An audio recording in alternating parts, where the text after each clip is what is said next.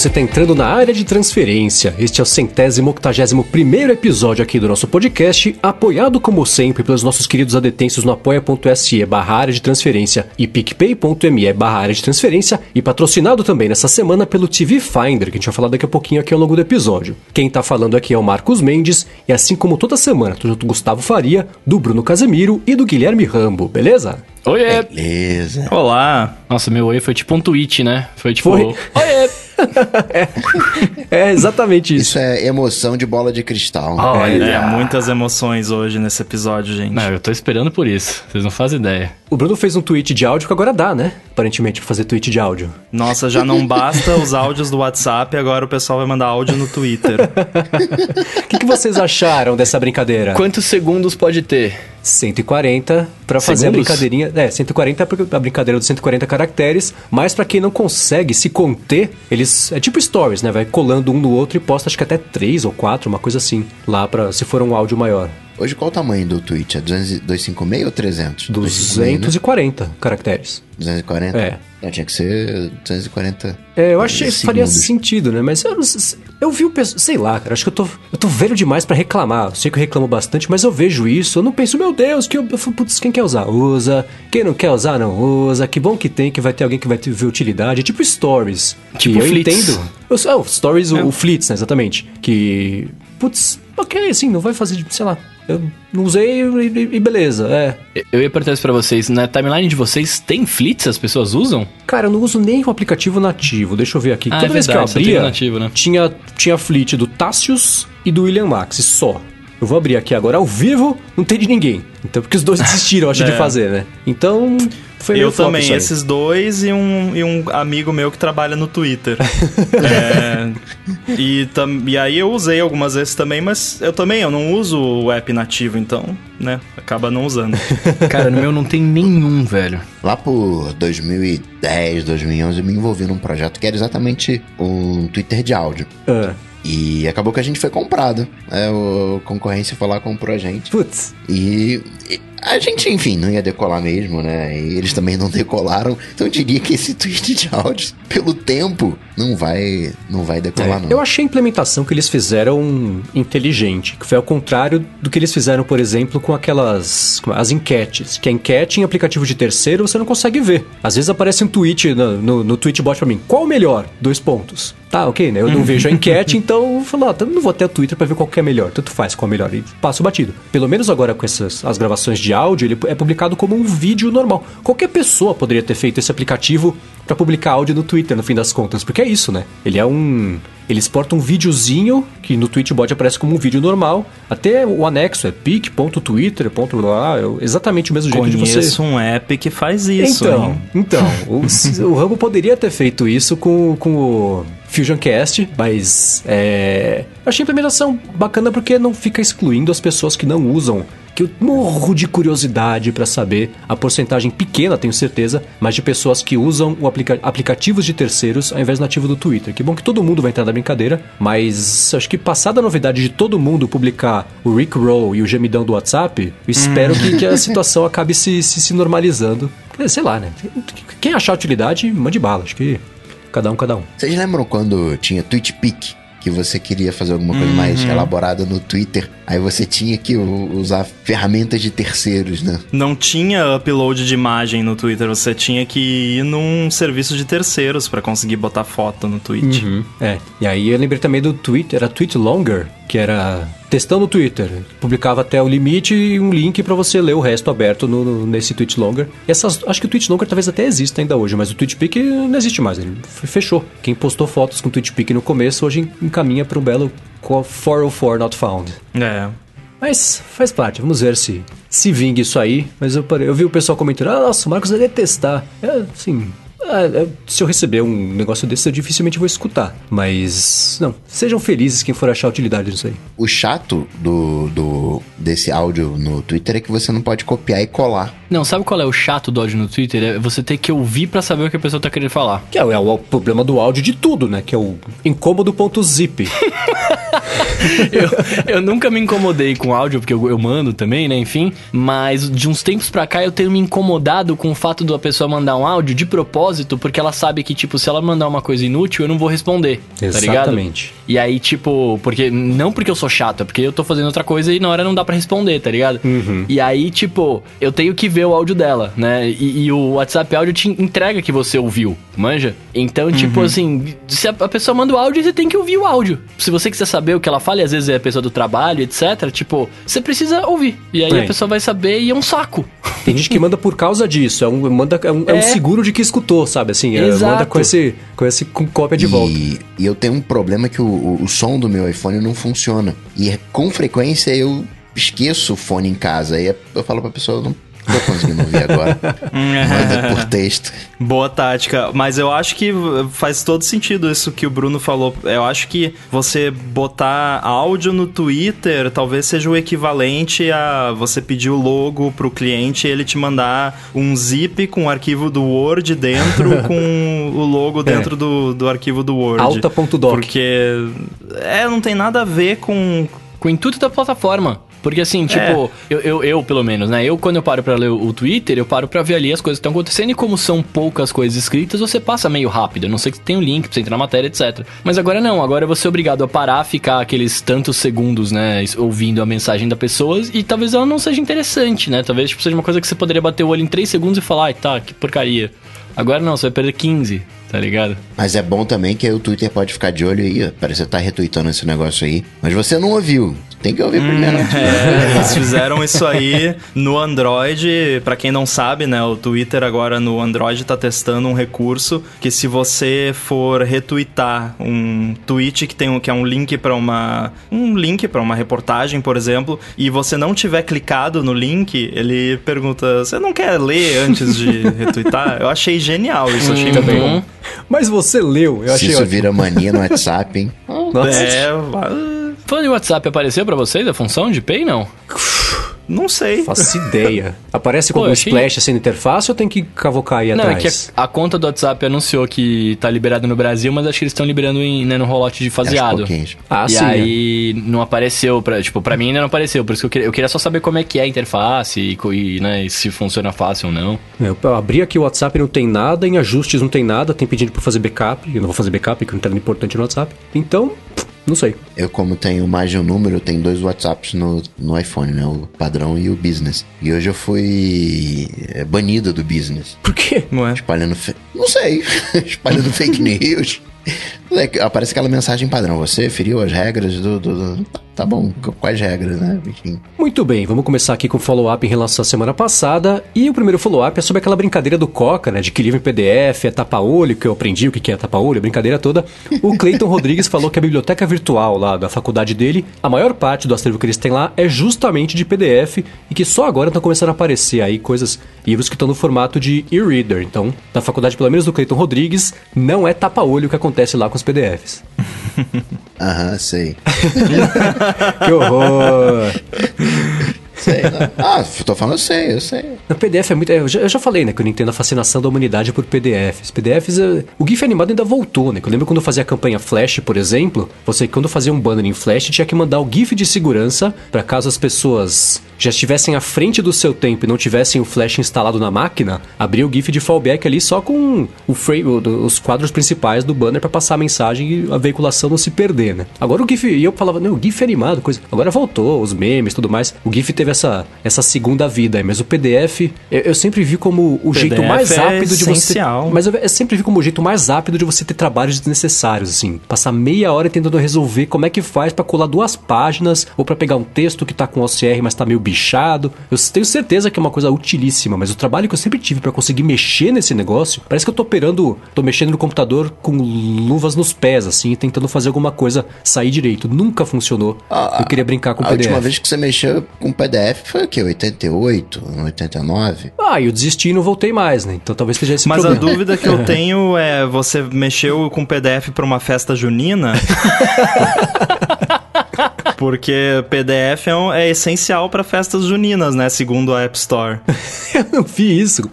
Eles colocaram. A App Store tá, tinha uma coleção, é, não, sei lá, divirta-se na festa junina, não lembro o título Ah, da vi coleção. que você tweetou isso, é e verdade. tava lá Adobe Acrobat, alguma coisa assim, tipo... hã? É, PDF tá pra festa junina, assim como Comic Sans pra cardápio de pizzaria. Ô, vocês estão falando de PDF e GIF? Não vejo a hora de, de ter no, i- no iOS uma forma de eu pôr um GIF nativo na minha tela pra ele ficar mexendo quando eu ligar o iPhone. Você quer um fundo animado. Já, já, não, não, já não, o não. palpite aí pra bola de cristal. Não, não, não, não. Mas não, fundo não. animado eu quero, tem. Eu quero um GIF. Eu quero poder colocar um GIF como widget na tela do iPhone a hora que eu quiser, ali, tipo, no cantinho, saca? É. Você não vai você vai botar aquele minutos? em construção. Aqueles bonequinhos até a home screen batendo tá em coleção, tá em construção. bem geocities. Bom, Nossa, seguindo aqui com o follow-up em relação à semana passada, a gente comentou, né, dos brinquedos antigos. O Bruno comentou, na verdade, de que ele sentia saudade de brinquedos antigos. A gente lembrou até do... Como é que chamava lá? O... Driver. o Turbo Video Driver, Turbo né? Video Drive. É. E o Rogério Souza lembrou, ele falou que é, é, o papo lembrou dele do Armatron e do Pistola Zillion. Por nome eu não reconheci. Aí eu fui atrás das fotos e das duas vezes falei, nossa, que nem o Bruno fez agora, assim. Eu lembro disso. Eu aí. não lembro. O Armatron, pra quem não conhece, não teve, não viu como é que era. Era, acho que um primo meu tinha, sei lá. Era um bracinho mecânico, assim, parece aqueles braços hidráulicos e você vai operando ele com umas manivelas e alavancas pra pegar uma bolinha, colocar no outro lugar, pegar um negocinho, colocar em cima do outro e tal. Cara, Era- trazendo, trazendo pro contexto de hoje em dia, o Armatron é aquele bichinho do Homem de Ferro, é aquele robozinho do Homem de Ferro que sempre joga o extintor nele no Homem de Ferro 3. Tá bom, só eu tenho essa referência de novo, né? a minha tá referência hoje. é essa dos anos 80. Hoje tá difícil. Eu vou deixar aqui na descrição esse. E essa pistola Zillion, ela pare- é, é tipo um laser tag caseiro, pelo que eu vi, assim. Essa eu não conhecia, na Não, verdade. é Eu acho que animal. eu- Esse é animal. é. Eu tinha esse. Esse da pistola Zillion eu tinha. Aliás, eu não sei se eu tinha ou se eu tô confundindo com a pistola do Master System. Eu, a hora que É, ele eu falou, eu achei que era a pistola do Master System, pra jogar aquele joguinho do- dos tiros nos passarinhos lá, cachorro buscar depois, que eu esqueci o nome. Mas não, esse aí é o laser tag. Pare- Pelo que eu tô vendo aqui na foto, né? Você usa um acessório que é uma arminha e um acessório que você usa no peito, e aí o laser, se bater, você, você tá fora da brincadeira. Eu tinha um desse quando Cara. era criança, mas era um outro que eu jo- jogava Era com meu cinza, irmão. não era? Era. E tinha um peitoral um um pouco cinza que maior, você- assim, pra colocar. No, no, no. É, e aí você tinha um botão do lado que carregava a arma e o outro pra resetar. Isso, exatamente. Que aí você resetava e ele fazia um. É. Mas eu vou deixar aqui na descrição do episódio. E ele falou também. Ó, Bruno, fica esperto, que ele falou também que ele, publi- ele mandou o link de um vídeo que tá aqui na descrição de um fabricante japonês aí do Turbo Video Drive que vende até hoje. Então, se você quiser comprar um presente pra si mesmo, você pode comprar esse aí e fazer a sessão nostalgia da sua casa com o Turbo Video Drive feito em 2020, olha só. Quem diria, né? Cara, eu, eu gostaria muito. Inclusive, esse vídeo tá no canal da galera da Warp Zone. Um abraço pros caras aí. É, eu queria muito ter uma parada dessa de novo. Não porque eu vou brincar com ele, né? Mas porque eu queria ter aqui de. que eu queria ter aqui de, de recordação de tecnologias, entre aspas, antigas de brinquedos, assim. Agora, uma coisa que esse papo todo de brinquedo antigo me lembrou, na verdade eu não sei se ele me não sei se é um brinquedo que eu inventei, que eu tive quando era criança, ou eu tive mesmo. Porque eu procurei rápido, não procurei muito, mas eu tentei achar e não consegui, então talvez eu tenha inventado. Mas era um brinquedo, era era um livrinho e tinha uma caneta azul que tinha uma bolota na ponta, e eu acho que você tinha que marcar com uma luzinha o livrinho usando a caneta. Não sei, não faz sentido, então talvez eu tenha inventado. Mas se alguém sabe do que eu tô falando, me manda, que eu tô curiosíssimo pra saber se isso existe de verdade ou não. Pelo que eu vi aqui na cara dos três, ninguém sabe do que eu tô falando, né? Mano, eu não faço Caneta ideia. azul, azul caneta. Eu Só Caneta. pensei na música. era uma caneta de plástico azul e a ponta dela, não na ponta, na ponta de escrever, porque era uma Ah, caneta. eu sei! Ah, tá vendo só? Tá eu tô lembrando. Continua, continua que eu tô e lembrando. Eu perto tô da lembrando. ponta dela tinha uma. Ela tava inchada, assim, tinha uma bolota, que eu não sei o que fazia, acho que era pra criança Fecha os segurar. olhos, sei faz lá. uma regressão. É. Ele vai lembrar desde o nascimento dele até o momento em que surgiu a caneta azul na vida dele. E na pontinha eu acho que tinha uma coisinha de ferro. Porque você tinha que, eu tinha que marcar alguma coisa em livros. Você, tipo, imagina onde está o óleo com a caneta. se apertasse ela, ela em marcava, cima. ela, e fazia barulho, e fazia barulho do coisa que você marcava, não era? eu acho que acendi uma luzinha. É, É, Pô, eu que bom, disso. inventei então. Existe esse brinquedo. Então tá. Se, alguém- se ninguém aqui no chat também souber do que eu tô falando, vamos ver se ao longo da semana alguém me tira essa dúvida que me acompanha há uns anos já, porque eu não consegui lembrar exatamente o que, que era, mas agora eu tenho convencido de que existe, não tô maluco, já é um excelente Não, existe, começo. você não tá né? loucão não, eu lembro disso. Agora, do, do brinquedo que, se- que a gente falou agora há pouco da pistola, chamava Laser Challenge. Ah, boa. O da e o Guilherme Pípolo, que tá aqui ao vivo, lembrou, o nome do jogo do videogame era o Duck Hunt. Duck Hunt, pode crer. Ah, pode crer. Exatamente. é, você caçava patinhos. Pode podes crer. Bom, vamos começar aqui com o primeiro assunto do episódio de hoje, que é uma coisa que eu tava tão afim de falar aqui para vocês, a gente se divertir com isso, que é o seguinte. Essa é uma ideia, posso, acho que vale, é, ela é bem chupinhada do Connected, ou não, Rambo? O que, que você acha? É, é sim, é totalmente. É, né? Ok. o, o, o podcast Connected, na semana passada, na verdade, um ouvinte do podcast Connected pegou os títulos e as descrições dos episódios jogou lá numa inteligência artificial. O Rambo daqui a pouco vai falar, vai falar a coisa certa. Eu vou explicar rapidinho do jeito errado aqui. Jogou numa inteligência artificial que serve para o algoritmo lá, o, machine learning, para criar novos títulos e novas descrições a partir do que aconteceu de verdade. Então a inteligência imagina e cria com base no que já foi criado de verdade. É mais ou menos isso? é, é um, um modelo que foi treinado com base em uma, uma pesquisa lá. Pessoas muito mais inteligentes do que eu. É, e eles liberaram esse modelo e esse modelo você consegue treinar, ele tem a base de conhecimento linguístico dele, que inclusive eu pensei inicialmente que não ia funcionar em português, que seria só pro inglês, e ele tem a base de conhecimento e você consegue treinar ele com conteúdo seu. Então, o Marcos me mandou uma lista não só de todos os títulos, mas de todas as opções de título uhum. que já existiram, porque quanto mais informação, melhor. E eu consegui treinar esse, esse modelo de machine learning para gerar títulos do ADT. E o resultado, eu vou começar a colocar aos pouquinhos aqui pro Coque e pro Bruno verem, e a gente vai começar a comentar aqui, porque não é assim. E o resultado é uma coisa que eu, pelo menos, eu passei um tempão rindo e o Rambo também. O Coca e o Bruno estão. De, é, vai ser surpresa para eles também. A gente não comentou isso. Era para ser surpresa até para eles. Então a gente vai comentar aqui agora. Eu tô começando a colocar na pauta os títulos que foram sugeridos por essa inteligência do Rambo. Eu vou pedir pro Coque e pro Bruno reagirem ao vivo aqui. e a, alguns deles, pegar uns dos melhores ali, porque eu achei que ficou muito engraçado. Qualquer coisa é Hélio? O que, que, é isso, cara? Área monocromática. É muito. Área mono, é, então, poderia ser. Todos eles poderiam ter sido Sim. um título do ADT. Tem aqui, você não é o é um glitter. Coração do trouxa. você não é um glitter. Você não é um glitter, é, é hilário. Eu enxergo triste. Eu, eu, eu, me vejo dizendo isso em uma gravação, uma gravação de episódio. e virando o título depois. Eu vi o Bruno falando, eu sou o Flash. é, e é. tem um aqui também, Xiaomi Mi Ingênuo. Xiaomi Mi Ingênuo. é, até, é até sonoro o negócio, né? Xiaomi Mi Ingênuo. Nossa, eu tava lendo esse agora. Desenvolvedor dos limites. Cara, desenvolvedor Desenvolvedor dos Limites é um excelente título, velho. Estou com o negócio de botar na cara. Eu vou colocar aqui na descrição do episódio, claro, né? A lista completa aqui de todos os títulos que foram sugeridos. Eu achei tudo muito engraçado. Eu ria sozinho quando o Rambo ia, ia é, mandando porque são algumas passagens, umas iterações que vão sendo feitas, ele vai cada vez aprendendo melhor a fazer, alguma coisa assim? É, ele vai treinando, treinando, treinando várias vezes e cada geração ele vai mudando. Tem alguns parâmetros que você consegue configurar, até o nível de, entre aspas, loucura do, do algoritmo eu botei no máximo pra né, ficar o mais louco possível. É, e obviamente eu tive que filtrar, porque tinha um monte de coisa que não fazia o menor sentido, então não tinha graça. E tem algumas coisas que não fazem sentido, mas fazem graça. E tinha também muito título que estava na lista, né? Uhum. Então ele acaba gerando coisas que já estavam no input dele, aí, né? Aí não, aí não vale. Eu na roda. regata ah. em tudo. Eu lembro do Bruno falando esse negócio de regata. Cara, agora, ó, desenvolvedor dos limites é uma coisa que a gente poderia falar num papo sobre o Facebook, né? Porque o Facebook tá precisando disso, de um desenvolvedor que ponha limites na parada né? lá, né? é. E o último título que apareceu como sugestão foi será o título do episódio seguinte ao do quando a Apple lançar o Apple Glass, que é Eu estou com um negócio de botar na cara. pois é. é Seja positivo ou negativo essa afirmação, né? É. Pois é. um follow-up em tempo real aqui, Guilherme Pípolo salvando a pátria e resolvendo uma dúvida de anos aqui, agora do Bruno também.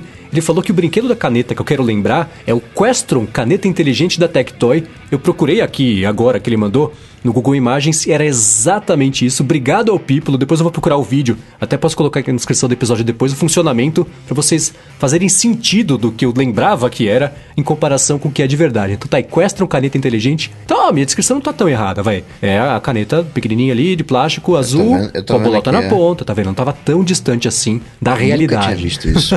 Muito bem, terminada essa brincadeira aqui que eu tô rindo até agora, eu rio sozinho só de lembrar os, dos títulos. E uma coisa engraçada também, né, como o Rambo falou, além de eu ter mandado para ele os títulos que viraram, né, os de verdade, eu por ser o cara metódico e organizado que sou, apesar de ter errado a palavra metódico na hora que eu fui falar agora, eu tinha todos os outros, né? Foi engraçadíssimo ver os títulos que não viraram, né, os candidatos desde o primeiro ADT até os 180 aí. E era engraçado que tinha coisa que eu lembrava mais ou menos o que, que era, tinha coisa que não fazia a menor ideia de como que um título, aquele assunto conseguiu surgir numa gravação do ADT. Muito engraçado. Eram quase mil, eram mil cento e vários títulos. Foi bem. Mil cento e vários. Mil cento e vários, é. Tá aí um título. É, né? Foi bem engraçado. Obrigado ao Ramo por ter feito, ajudado a fazer essa brincadeira. Mas vamos lá, né? Semana que vem teremos finalmente a WWDC 2020, adiada em algumas semanas, né, por conta do coronavírus. E é claro, né, o pessoal estava ansioso, eu também estava ansioso, pra gente poder fazer aqui o Bola de Cristal ADT, que eu já perdi a conta, nos títulos não tinha o número, então eu perdi a conta aqui. Pra gente poder fazer as nossas adivinhações aqui em relação ao que vai rolar na semana que vem. Só que dessa vez, a Bola de Cristal vai ser um pouquinho diferente do que a gente está acostumado aqui a fazer, porque é o seguinte, geralmente a gente, todo mundo esconde as próprias cartas e vai fazendo os chutes chutes aqui, vai comentando o que a gente acha que vai acontecer. Dessa vez a gente vai seguir esse formato de draft, que é uma coisa que o pessoal costuma fazer também em podcasts gringos, que é o seguinte: todos nós aqui temos acesso a uma lista de possibilidades e a gente vai escolher dessa lista as coisas que a gente acha que são mais prováveis. Uma vez escolhida, a pessoa seguinte, né, é, é, é esse item tá, tá, já foi reservado, não pode mais ser usado por ninguém, pra gente poder ver aqui, é, jogar do jeito diferente aqui o, o bola de cristal desta vez. E acho que vale a gente começar, como sempre, por ordem alfabética. Né? Então vamos com o Bruno primeiro, aí vem o senhor Guilherme Rambo, Gustavo Faria e eu por último para fazer os chutes. Então, Bruno, você será agraciado com a melhor oportunidade aqui de pontuar, que é dar o primeiro chute dentre todo o leque de possibilidades aí. Exceto pelo último, que a gente sabe que a gente vai fazer uma outra brincadeira, que eu já explico daqui a pouquinho como é que vai ser. Mas rodada 1. Um, não vai queimar no um. Apple Glass, hein? que, não, isso aí já tá reservado pro último chute. É, e que eu tenho a oportunidade de começar, né? Mas evidentemente eu vou só com o coração e eu vou errar, obviamente. mas tá tudo bem. Tá tudo bem. Muito bem, eu vou começar com o meu primeiro chute aqui, que é uma coisa que eu quero muito. Eu quero muito desde que eu parei de usar o Android, parei de usar. De parei de. Nossa senhora. É uma coisa que eu quero muito. e eu quero muito desde que eu parei de usar o, o, o Android lá no, no, no meu Note 2, né? Tipo, sei lá, 2012, 2013, é mó cota atrás. Que são widgets na tela de home do iPhone. Que é, é, usava no Android, né?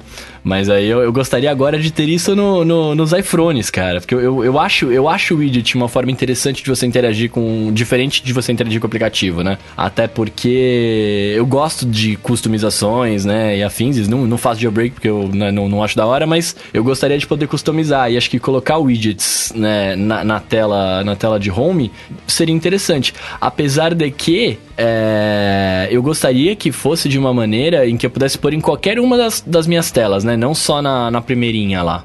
E quando eu digo primeirinha, não, não a que existe hoje, né? A, a, a, de início que vem ali bonitinha, né? Tipo a primeira tela do seu, do seu iPhone antes dessa. Eu queria poder colocar em várias. Eu acho que isso aí seria genial, viu? E eu acho que tem eh, genial, né? Não no sentido de nossa, a Apple é um gênio, no sentido de muito bom.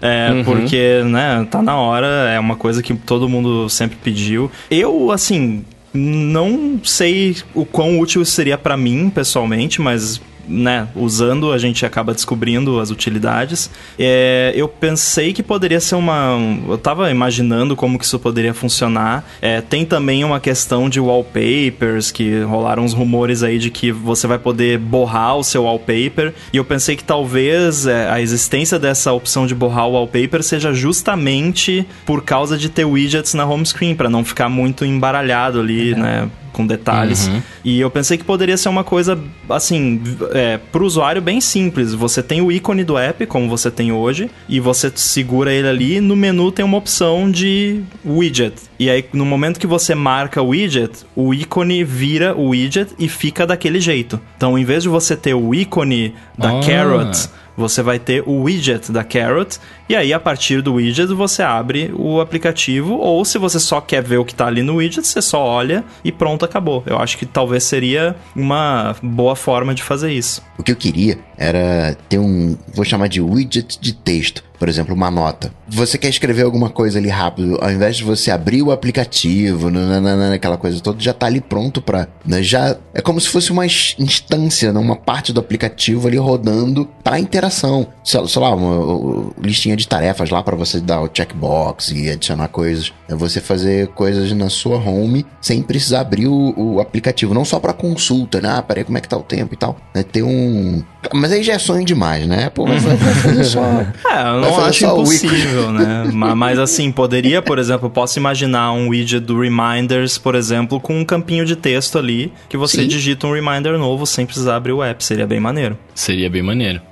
Eu posso imaginar um widget do, do post-it, do aplicativo post-it, que eu coloco um post-it dentro do meu iPhone. Isso seria É. bem maneiro. Que nem os sticks do dashboard. É verdade. Vamos fazer o disclaimer que a gente sabe que já tem tudo que a gente vai falar aqui hoje e amanhã e depois no Android, mas que é- são chutes a respeito da WWDC. que essas coisas todas já existem, são super úteis no Android, são super úteis no jailbreak, mas claro que a gente tá falando aqui sobre chegar oficialmente ao sistema. E eu torço muito para que o Bruno esteja certo, mas mais do que isso, eu torço que a Apple faça das coisas do jeito que eu quero. Porque nem sempre acontece as duas coisas, né?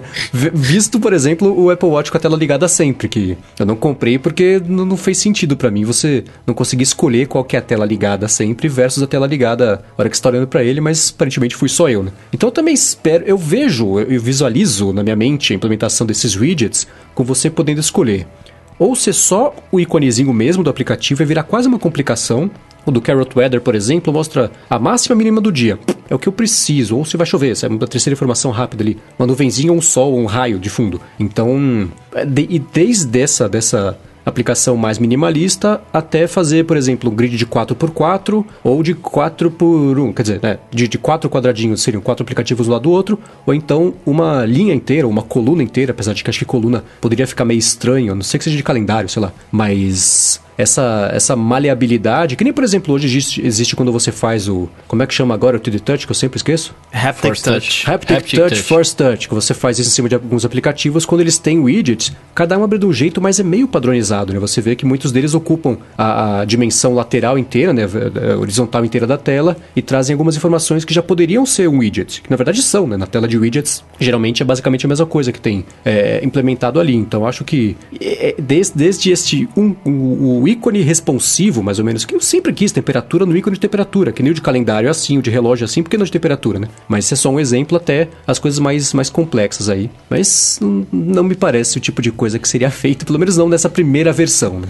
Bom, complications no Apple Watch existem vários níveis de complications, né? Eu penso que poderia ser algo parecido. Você pode ter, por exemplo, o Carrot pode ter simplesmente um ícone dinâmico que mostra as informações e pode ter um outro, uma outra opção de widget que é um expandido com um pouco mais de informações. Você consegue trocar a localização e tal. Poderia rolar um lance de haptic touch ali que ele faz e né, dá dá uma animaçãozinha ali, expande. Seria legal. Aham, pois é. Mendes, o que, que você acha dessa ideia do Invisible App? Que os widgets são fazer quadradinhos invisíveis na É. home pra empurrar os ícones pra baixo. Tome meu dinheiro agora.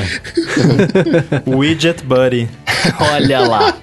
Porque a gambiarra que eu faço pra conseguir chegar nisso dá maior trabalho, né? Fora que eu, a, a que eu faço é a seguinte, né? O fundo de tela preto, deixo lá um atalho, vou deixar aqui na descrição, um atalho para uma página do Safari que quando você adiciona a página na home do aplicativo do, do, iOS faz um ícone preto sem nome, né? Porque aí também não adianta nada ter isso aí. O problema é que se eu tocar na tela em cima do ícone, abre o site, né? E hoje já não acontece mais, mas antigamente acontecia várias vezes por dia, né? Pra, o benefício de empurrar os ícones para baixo ultrapassava a- desvantagem do site abrir todo dia, mas se tiver um jeito mais fácil de fazer isso, ficarei felicíssimo, pago quanto for pra ter esse aplicativo, o App Empurrator, pra jogar pra baixo os aplicativos quando para fazer o alinhamento ali. Empurrator Tabajara. Muito bom.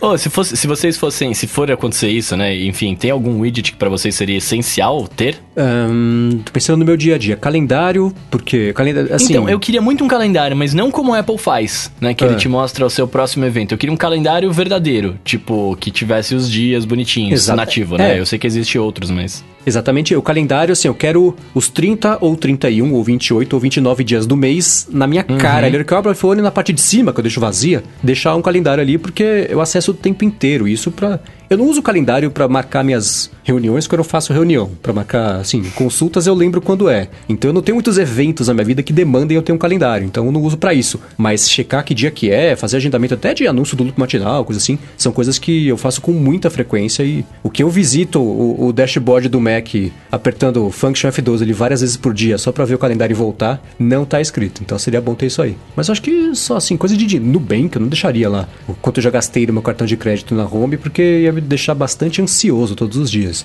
Então, Mas poderia ter uma parada que se você não estiver olhando pro iPhone, ele mascara, né? Pode ser super útil passando o período da- da- da- das máscaras. Porque eu tirei esse É. negócio do iPhone porque era insuportável. Chegar a notificação e você olhar para o iPhone e falar, que é? Né? Até você. Então eu não tirei isso aí, agora a notificação aparece como acontecia antes do teu Face ID. Muito bem, Bruno, deu seu chute então. Widgets na home do iPhone. Só iPhone ou iPhone e iPad também, Bruno? iPhone, obviamente, iPhone e iPad. Ah, né? tá. Tudo. Eu não vou chutar isso, mas se eu fosse chutar, eu chutaria que chegaria antes no iPad e depois no iPhone. Porque o iPad tem mais. Mas o Bruno. Mas temos que clarificar aqui. O Bruno. Bruno, você está colocando na sua aposta, que é só. que vai ser no iPhone e no iPad, ou a sua aposta é iPhone e você tá falando que talvez também tenha iPad. Porque senão, se não tiver nos dois, você não ganha. Verdade. Tá, o- olha só. Tem não, mas que- eu- eu- você sabe que eu não vou ganhar. né? Então eu, eu não tenho essa, Não, esse você não problema. ganha esse ponto, né? Ah, tá. Tá, tá, não, é que, é que o que tá na lista aqui tem esse, né? Na home do iPhone. Eu, o coração quer que seja nos dois. né? Então Sim. se eu, posso, eu posso escolher com o coração e acrescentar aqui? Mas você vai apostar no iPhone, então. Não, vou, eu, quero, eu quero apostar nos dois. Ah, Rambo, então eu, eu só aposto no que o meu coração manda, cara. Olha então, só. então hein? marav- maravilha.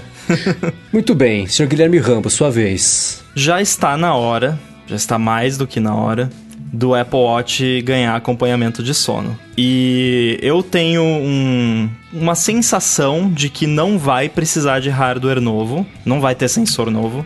É, talvez, né, talvez seja uma coisa só Series 5 ou 4 para cima, né? Talvez tenha alguma limitação de hardware, mas eu não acho que vai precisar de um novo modelo de Watch que a Apple não lançou ainda. E por conta disso, eu acho que é possível que isso seja anunciado ainda durante a WWDC. Como não vai precisar de hardware novo, eles podem introduzir na WWDC, pode, talvez possa, não estou apostando nisso, mas talvez possa ter API para os desenvolvedores de aplicativos poderem melhorar ainda mais os aplicativos deles. Eu acho que talvez esse ano role um pouco é, um- uma coisa da Apple colocar, criar coisas novas e ao mesmo tempo tentar ao máximo mostrar, não, mas ó, a gente não tá fazendo só pra gente, os desenvolvedores também podem, porque tá rolando, né, um- uma pressão de antitrust em cima da Apple. Então acho que talvez eles façam isso até pra ficar bem na fita, mas a minha aposta aqui é que vai ser anunciado o acompanhamento de sono nativo no Apple Watch. Eu, eu fico tão feliz com essa possibilidade que esse era meu primeiro chute, inclusive o Rambo já roubou. No segundo, segundo chute aqui já, já, já, Esse já era meu segundo que, chute, obrigado. que refazer aqui a minha lista. É, essa ideia dela disponibilizar isso nativo para desenvolvedores é ótima, porque eu fico pensando assim, os aplicativos todos de... Eu, não, eu, não, eu só uso esses, então eu não conheço soluções melhores que não existem. A hora que me apresentarem eu posso dizer, poxa, é verdade, assim é melhor. Mas o que existe hoje, que eu uso o Auto Sleep, tem o Sleep Plus Plus também, tem o Pillow, tem um monte de aplicativos assim, eles todos parecem já fazer um bom trabalho de identificação, de, de movimentação, pe- pega o volume do ambiente para saber se você está sendo incomodado ou não, mede o batimento cardíaco, o movimento, se você mexeu muito na cama ou não, para saber se estava mais alerta, menos alerta. Então eles usam todo esse corpo já de informações é, para fazer esse monitoramento. Então uma API nativa que fizesse desse esse acesso entre aspas, avançado ou certo, seria muito bacana, mas me pergunto o que a mais ela poderia oferecer, né? Que já não é, não pode ser inferido com esses pontos todos de informação que a Watch já dá para os desenvolvedores. Eu acho interessante, um, que padroniza, porque hoje vira uma bagunça. Você pode ter cada aplicativo medindo do seu jeito. É como se cada um contasse os passos do seu jeito e você chega no dia, aí olha ele, não, peraí, você deu 8 mil, você não, 8.500, né? Você não sabe, né? E vamos combinar aqui, é, por mais que os aplicativos sejam bacanas e façam as estimativas, é tudo no chute, né? Os aplicativos não pegaram lá zilhões de pessoas, colocaram para dormir e fizeram as métricas. Não, é um Verdade. baita de um pitaco. Esse é o grande diferencial da Apple é, com relação. É... É, é aquela famosa, né? Só a Apple pode fazer, né? É porque a Apple tem muita gente de medicina contratada, contratou pessoal especialista né, nessas áreas. E eu acho muito improvável que a Apple não tenha, nos últimos dois, três anos, é, desenvolvido estudos com gente indo dormir numa cama laboratório lá, onde. Não sei como é que chama, cama laboratório é meio creepy. Mas. Laboracama. é, o. Ah, né, com um monte de sensor e tal, pra, tipo, de- desenvolver um modelo ferrado de, de rastreamento de sono que leva em consideração é, qual é o seu gênero, qual é o, né, o seu peso, altura. Não sei se tem alguma. Não é, eu não sou médico, mas enfim, eu imagino que pessoas com corpos diferentes tenham medidas diferentes de como ela deve dormir. Pra, então, eu acho que vai ser algo de altíssima qualidade e eu acredito que vai ser o principal diferencial, vai ser essa, essa- esse lado mais científico da coisa de ter sido, né, feito por pessoas que realmente entendem do assunto. E, e outra coisa, tem esse lado da ciência, fechou. Agora, tem um outro lado que eu acho que a Apple vai ajudar muito, que é na interface. Isso é verdade, porque eu vou te contar, é sofrível, né? Os apps de, de rastreamento de Apple. sono, putz. Já pensou se sair um, um auto-sleep desse negócio? Nossa. É, o Guilherme Pípolo, que tá ao vivo aqui, falou que ele usa o Pillow, ele sabe que muita gente usa o Auto Sleep, mas precisa de um manual do usuário para entender os gráficos, e é verdade. E eu só entendo os gráficos porque eu li o manual do usuário que ele disponibiliza, porque ele sabe que é complicado de entender. Então, é tanto, é uma maravilha que tem aquele monte de dado. E conforme o aplicativo foi evoluindo também, eles foram fazendo mais sentido os dados. A, organiza- a apresentação dos dados foi mudando também para ser um pouco mais eficiente, mas é bem zoneado. Por outro lado, eu acho Sempre gostei. Eu, eu testei o Pillow e, e ainda preferi o, o Auto Sleep, porque essa quantidade meio bruta de dados que ele entrega é até bom também, porque é divertido fazer a interpretação, né? Eu acho que isso não vai acontecer, mas imagina o sono como um quarto anel, né? Quando eu falo de interface, não é só a visualização, visualização do gráfico ali, ah, não esquece. Mas ah, não, olha só, você precisa dormir X horas, aqui pelas minhas continhas, você não dormiu, ó, precisa dormir mais hoje, hoje você dormiu. Pode ter activity challenges, né? Aquelas que eles fazem, ah, no mês tal, durma no mínimo X horas por dia pra ganhar esse achievement. Nossa, É, eu ia perder um- sempre. É, eu, eu acho que eu deixaria de atualizar só pra continuar fechando as argolas que eu sei que eu consigo fechar, as três É, que existem. Nossa, é verdade. Porque não existe a menor possibilidade. Não tô apostando aqui, tá? Mas tem, tem muita gente é, pedindo isso já há bastante tempo. É, a possibilidade de você customizar as argolas. né? De você. Claro que até certo ponto, exercício, movimento você consegue, mas você poder customizar o que é prioridade pra você. Não existe, por exemplo, uma argola de mindfulness, né? De é, saúde mental, por exemplo, de você fazer meditação, etc. E muita gente queria. É, pô, isso isso seria bom mesmo. Eu queria uma argola de muitas notificações de WhatsApp. Eu ia ganhar todo dia sempre. É, isso de- é uma coisa que eu vejo há um tempo o pessoal comentar que queria mais possibilidades. Essa customização. Ah, se sei lá, pra pessoa não é importante o negócio de ficar de pé um minuto a cada hora por 12 horas, troca por. Sei lá, subir escada ou fazer yoga, qualquer coisa, né? Deixar customizável mesmo. Customização e Apple a gente sabe que geralmente não andam na mesma frase quando é afirmativa, né? Por outro Pois é. lado, o WatchOS, a gente pode falar sobre isso daqui a pouquinho, se o assunto surgir, mas essa é, esse é o tipo de expansão para onde dá para imaginar que ele pode ir, porque o, o resto das coisas a que ele se propõe hoje a fazer, né, tirando a evolução toda que aconteceu desde o WatchOS 1 até hoje, é, tá meio maduro, né? Então acho que essas, essas coisinhas mais satélites, uma delas a gente vai falar daqui a pouquinho, em algum dos chutes certamente vai acontecer. É, é justamente isso de, de argolas, exercício ser mais customizado. Mas espero que sono não seja obrigatório, porque na minha vida não é, então. Bom, meu palpite, eu sou que nem o, o, o Bruno, eu aposto assim com o coração, entendeu? Faço um jogo totalmente emotivo. Então eu vou que vai ter um novo iMac com um novo design. Ah, para de chutar minhas coisas. Ah, isso aí, aqui vai ter um novo iMac, né? Já tá registrado na Eurásia, enfim, mas o, tem uma dívida, entre aspas, né? A gente falou do T2. Como assim nem, não tem T2 no iMac? Não tem T2 no, no, no iMac. A gente tá falando, acho que foi semana passada. Então tem um, tem um, um gap para preencher a Apple nesse, nesse sentido. E unifica o design, né? Já tem um, um MacBook 16 polegadas, já tem ali um, o, o iPad, né? Já tem os cantos vivos, uma bordinha mais fina. O próprio o monitor da Apple né, tem essa linguagem de iPad, né, bordinha fininha, essa coisa de canto vivo, que né, dizem aí que o iPhone vai pegar também. Então vou com um novo iMac, novo design. É, eu acho uma boa pedida. Inclusive. Mas, mas, mas Rambo, isso é meu coração falando, hein? É, não, é.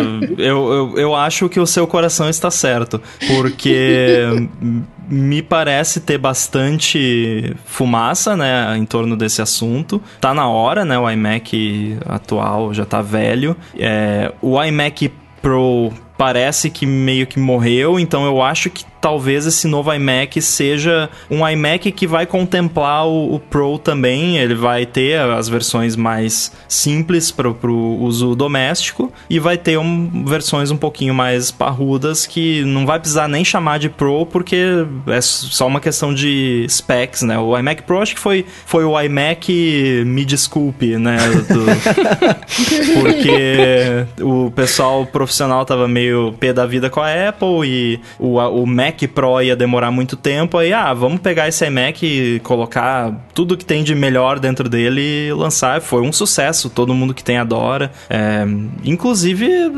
não descarto talvez pegar esse iMac aí, viu? Porque é, tudo indica que a gente vai ficar em casa ainda por um bom é. tempo. Eu tô ficando cada vez mais em casa, então o. A mobilidade tem feito menos sentido, né? Exato, é. Então eu acho que um iMac seria uma boa pedida para mim. O Pro do iMac era de provisório. Exato! iMac provisório, muito bom.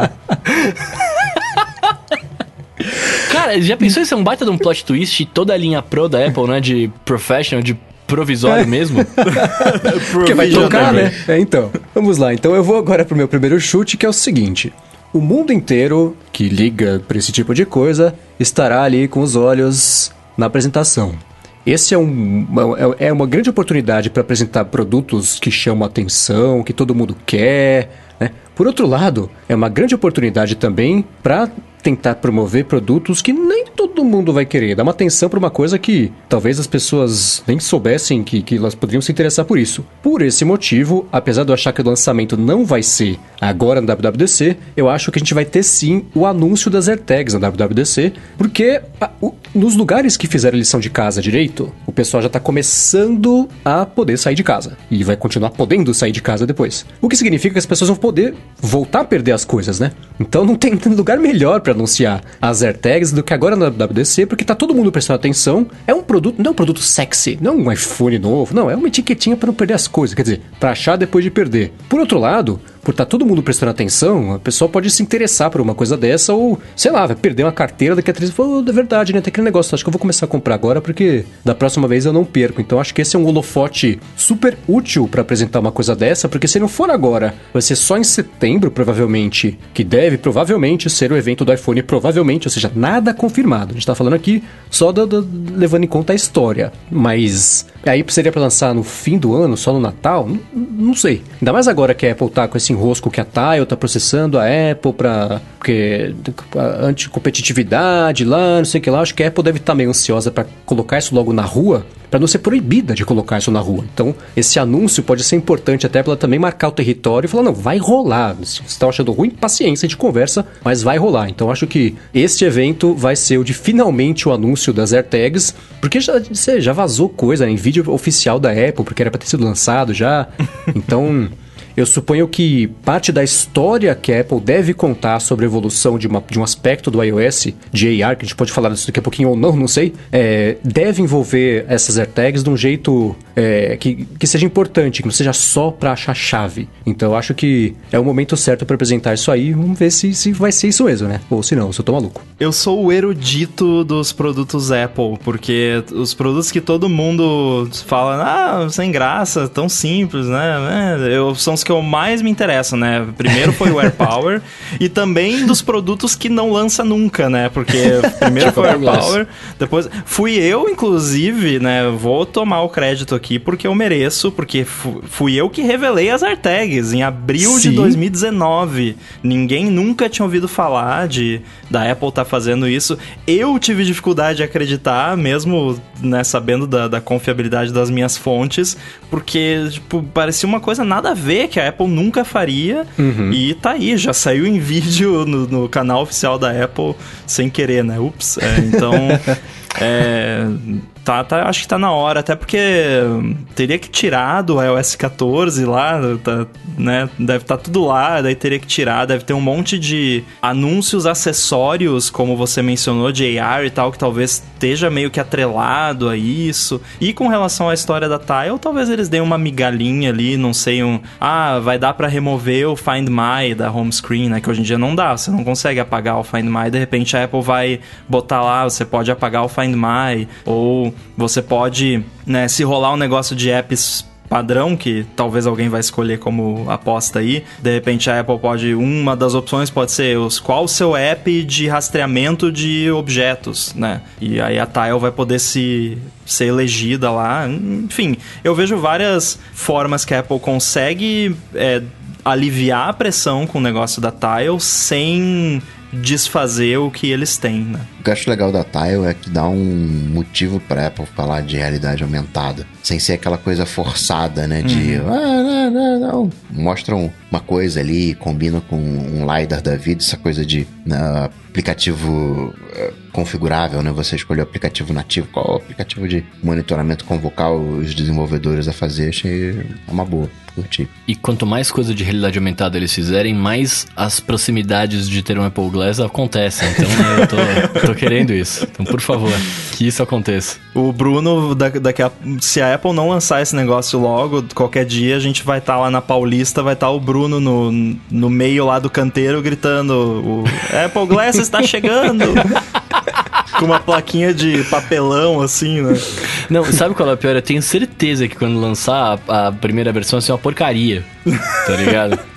E eu vou ficar é. mega frustrado. Nessa semana, inclusive, até lembrei disso porque foi na terça ou quarta-feira que aconteceu. A Bose desistiu de fazer aqueles óculos imersivos que eram fones de ouvido direcionais na haste dos é. óculos é. fazendo som 3D, né? Falaram que o mercado não vingou como eles achavam que ia vingar, o produto não, não achou o mercado, era um produto em busca de, de compradores e ninguém quis, né? O que é uma pena, porque era uma ideia super legal, eu tive a oportunidade de experimentar. Era bacana, mas era assim, ah, tem um som de praia. Mas você vira feio. a cabeça, tá na direita, você vira pro outro lado, tá na esquerda. Então faltou, tinha até um kit de desenvolvimento para o pessoal fazer essas coisas, mas não foi adotado. Então a Bose se juntou à equipe de empresas que tentaram fazer alguma coisa imersiva, de, de um negócio de pôr na cara, que nem o título do que o sugeriu, sugeriu pra gente, mas que não funcionou, né? Que é uma pena. Muito bem, segunda rodada, Bruno está de volta sob o holofote para escolher o seu segundo chute e certeza que vai tirar de um dos três aqui. Cara, eu não vou, não, não vou, porque agora eu tô, eu tô mais com eu tô mais com coração ainda. Indo nesta linha aí de de de, Airpo, de AirPods, de AirTags e de, de coisas de realidade aumentada e etc. Eu queria o lance do novo jeito de comprar via realidade aumentada. Bem pelo que eu falei agora, porque quanto mais coisas a gente tiver de realidades aumentadas, mais proximidades a gente tem de ter um, um, um device focado nisso. Tá ligado? Mas, mas, é. mas, mas, como é que é isso de comprar com realidade aumentada? Também tô curiosíssimo, pega, me explica. Você pega um, um, aplicativo, coloca na mesa, abre a câmera, aponta pro aplicativo e eu, Sei lá, eu acho que eu posso, posso explicar porque fui eu que coloquei essa opção na lista. É, tem, tem rumores disso. É, seria algo que você tem uma, umas tags, não AirTags, tags de tipo QR Code, que a Apple até desenvolveu, parece um QR Code diferentão lá, que ah, não é um QR ah, Code. verdade. Que aí você vai estar, tá, sei lá, numa Starbucks, você aponta lá e aparece o café e você pode ver as informações e tal. Também na Apple Store para você ver a informação dos produtos, que é mais uma daquelas coisas que volto a falar aqui que é inútil no mundo atual. Não é, para. Calma, calma, calma. É inútil no mundo atual com iPhones, iPads, mas vai ser perfeito para quando todo mundo estiver com óculos na okay, cara, né? agora eu gostei. é, viu? Falei que você ia gostar no final.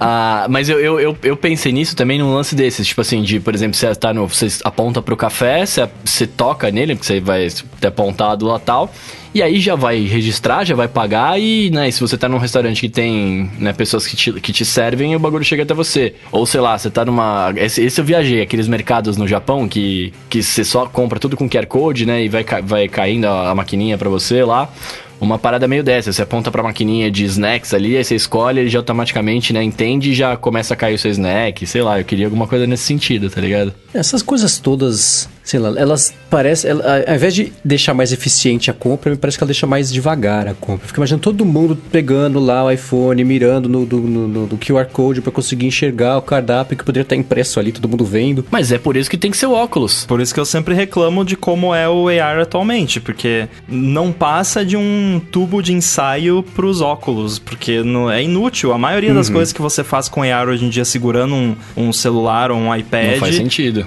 ou é tem a utilidade de ser engraçadinho e divertidinho, tipo joguinhos, essas coisas, ou não tem utilidade nenhuma. A única coisa até hoje que de fato eu usei e foi útil de AR foi o app de medida, que eu uhum. já usei para medir coisa real, para porque eu precisava medir e deu certo. Então, para isso, eu acho que funciona no, nos aparelhos que nós temos atualmente. Todo o resto, todos os demos que eu já vi, maravilhosos, só tem, só faz sentido com óculos, mas eu acho plausível a Apple como ela já vem fazendo, né, lançar um negócio desses atualmente, pra galera já ir desenvolvendo coisas, já ir preparando, claro. né, pra quando vierem os óculos. E, e tem outra coisa nisso daí que pra gente aqui, QR Code é uma coisa que uh, não pegou. Mas, por exemplo, você pega a China, uh, se você não tiver um celular, você não consegue fazer nada. Você paga as não. coisas com o celular.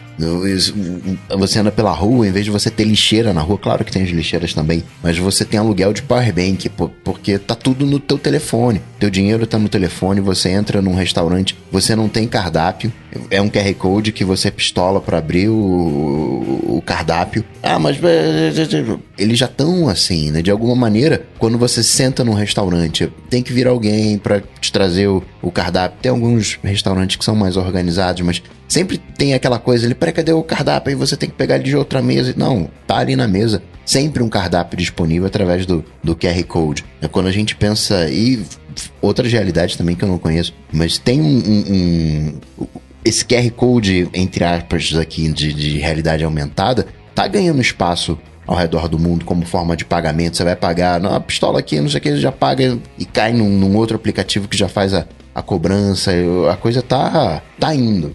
É, e o, os pagamentos digitais eles estão crescendo no Brasil. Teve um boost recentemente, agora deu uma desacelerada, acho que até por conta da, da pandemia. É, eu trabalho em um, né?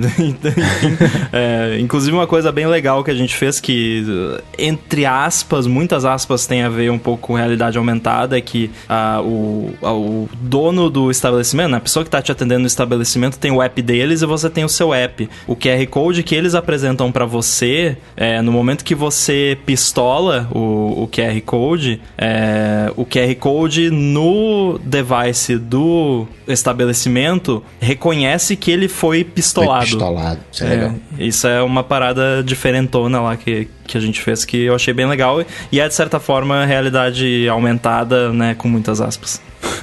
Bom, a minha vez, né? Então, é, vou pegar um aqui que é. Eu, eu, tenho esperança também que, que vai rolar. E também tem rumores sobre isso, então, pelo menos já foi ideia em algum momento que é a ideia de que a Apple vai colocar um tradutor nativo. Ó aí, Bruno, pra gente, ó. Nativo. Esse era meu próximo.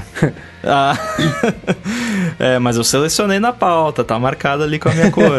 É, a Apple poderia muito bem fazer isso. É, eles poderiam colocar no Safari, por exemplo, para você traduzir sites de uma forma muito rápida. E por que, que a Apple faria isso? É, porque já existe o Bing, Google, enfim, vários serviços de tradução. Eu acho que Primeiro, por causa da questão da privacidade, que a Apple continua batendo nessa tecla bastante e não é só marketing, embora eles usem muito para marketing, eles de fato fazem muitas coisas nesse sentido. É, e eu acho que também poderia ter alguma relação com AR, porque um, uma feature bem legal de AR que tem apps que fazem é de você, por exemplo, apontar o celular para uma placa que está em outro idioma e ele mostra a placa no seu idioma. Isso é animal. Né? Isso é outra coisa que já é útil de AR mesmo no, no celular. Uhum. Né? É, eu imagino que é uma coisa que a Apple gostaria de ter no Apple Glass, futuro Apple Glass. E a forma deles terem isso é colocando primeiro no iOS, que é o que nós temos hoje, pra galera já ir usando, já ir treinando, já ir melhorando esse sistema. E eu não acho que eles. Acho que a Apple aprendeu, de certa forma, que eles não podem depender de terceiros para features que são né, core ali do sistema. E eles aprenderam isso com o Maps, né? Que começou muito ruim e hoje em dia tá bem melhor. É menos pior? Menos pior, menos ruim. e eu acho que é, é bem plausível que eles queiram ter um sistema de tradução próprio. Pode usar ali o, a Neural Engine, pode ter um monte de coisa legal. Eu imagino que talvez poderia ter alguma sacada de user experience ali da, da UI, de como isso seria feito no Safari, por exemplo, bem bonitinho, que substitui o texto exatamente onde ele está na página e você pode ver o original e tal. Que o tradutor do Google, por exemplo, para sites, ele é bem assim, é meio feinho, né? Não, ele meio que dá que, meio que quebra o site site quando ele traduz. Então acho que é uma área que tem bastante potencial e é uma área que a Apple atuaria, talvez até com um app ali no, no iOS que você abre e traduz uma coisa ali, talvez sem precisar de internet, o que seria melhor ainda. Nossa. Então, mas uma coisa que me preocupa com isso, se é sem precisar de internet, seria mágico, né? O, o Google Tradutor, que tem hoje o aplicativo dele, você pode pelo menos baixar né, o idioma que você quer usar sem internet. Então isso já dá uma ajuda. Mas uma coisa que me preocuparia nesse caso é, é que no primeiro momento talvez fosse meio defasado, né? Esse, esse aplicativo se a gente tomar como base o lance do Maps. Porque hoje você tem a base, o, o tradutor do Google que tem ali, né, uma, uma base boa e você consegue as traduções legais e tal. Mas como que funcionaria isso no, num tradutor novo, né, da Apple? Será que eles já teriam essa base? Tipo a Siri, por exemplo, ainda, né, enfim, não tem tanta coisa. Eu fico meio achando que talvez fosse muito bom para americanos lá, mas para os outros idiomas fosse meio tipo nhé, tá ligado? É, a tradução da Siri, se eu não me engano, ela, é, ela usa o Bing. É, então não usa,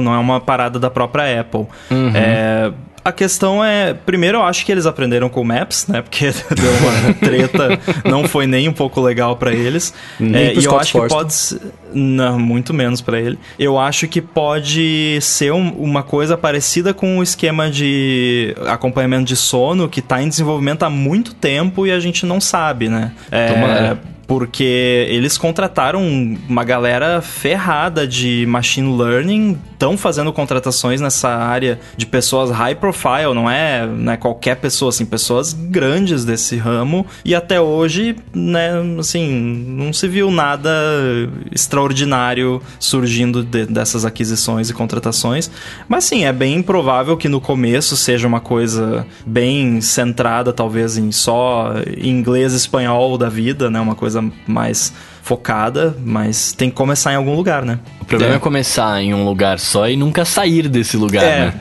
Tem que sair, né? Exato. Uma pergunta. Hoje o iOS, ele tá bem localizado, localizado no sentido, não tô nem falando da Siri, não, mas hoje o iOS ele suporta quantos idiomas? Nossa, são muitos. Tá, assim, entre aspas, tá, tá, aceitável. Não tá não. aquela micharia da Siri de Não, é... O suporte a idiomas iOS é absurdo. Tem uma quantidade grande. Então, e a, e a localização da Apple, ela costuma ser bem boa, assim, eu, eu não uso os meus devices em português, mas quando eu boto, às vezes, para fazer algum teste, alguma coisa, costuma ser bem, bem boa a localização. É, mas vez por outra não, aparecem umas coisas também que fazem a gente dar bastante risada. Considerando é. que a Apple chamava o iPhone de Ivone em português no começo, dá pra ver que melhorou bastante uma coisa desde o começo até hoje, né? Mudou um pouco. Ivone.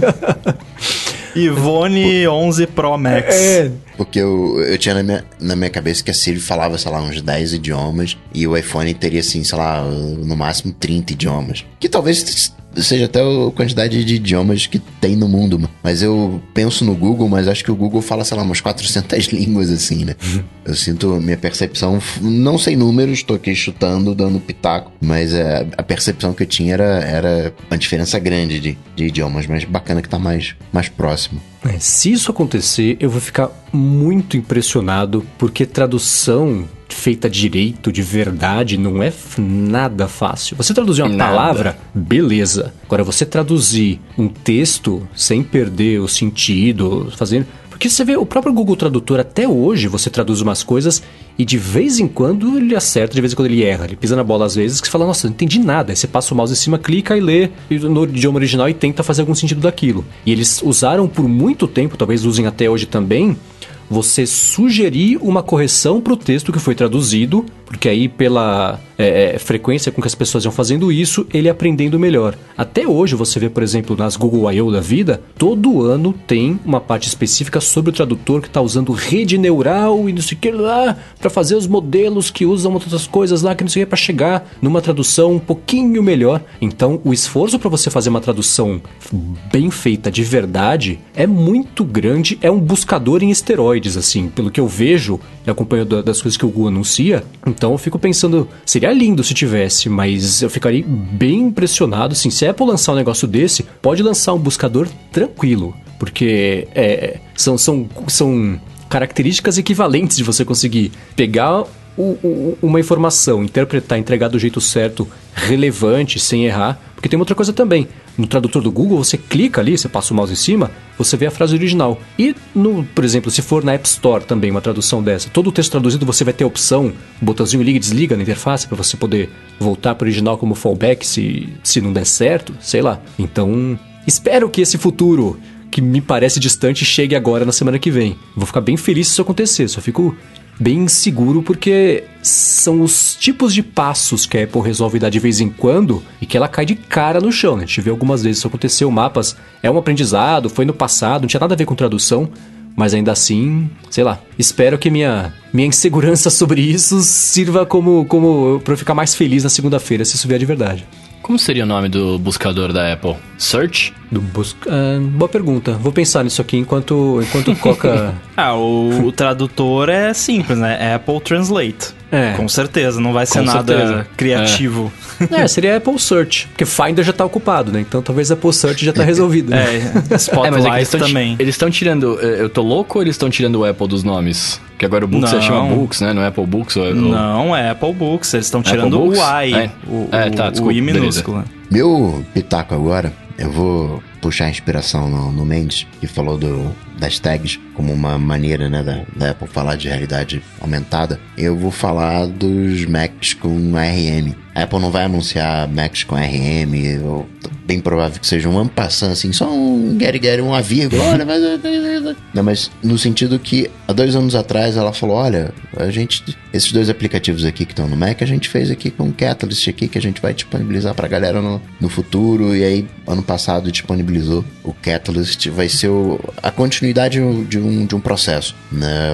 Vão orientar o, a galera, olha, a gente não tem ainda um Mac com RM, vai ter daqui a um ano, daqui a dois anos, sei lá quando que a gente vai ter, mas vai ter aqui assim, vai funcionar mais ou menos assim e pronto. Né? Não, sem dar muita atenção, sem dar muito. muito não vai ser o centro do, do, do papo, né? Do, da coisa porque não está pronto, né? Mas é, vai introduzir o, o assunto.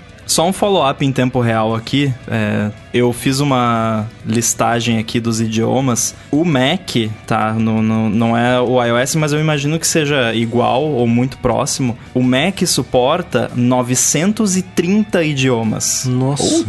Que absurdo. É. Não quer dizer que todos esses idiomas tenham localização, né, da Apple, porque são os idiomas suportados. Então, por exemplo, eu como desenvolvedor, se eu quiser, eu posso suportar qualquer um deles, mas é, a maioria deles tem e muitos deles também são apenas variações, né? Isso Por que eu ia exemplo, português de Portugal e português brasileiro, inglês da Índia, dos Estados Unidos, da Austrália, né?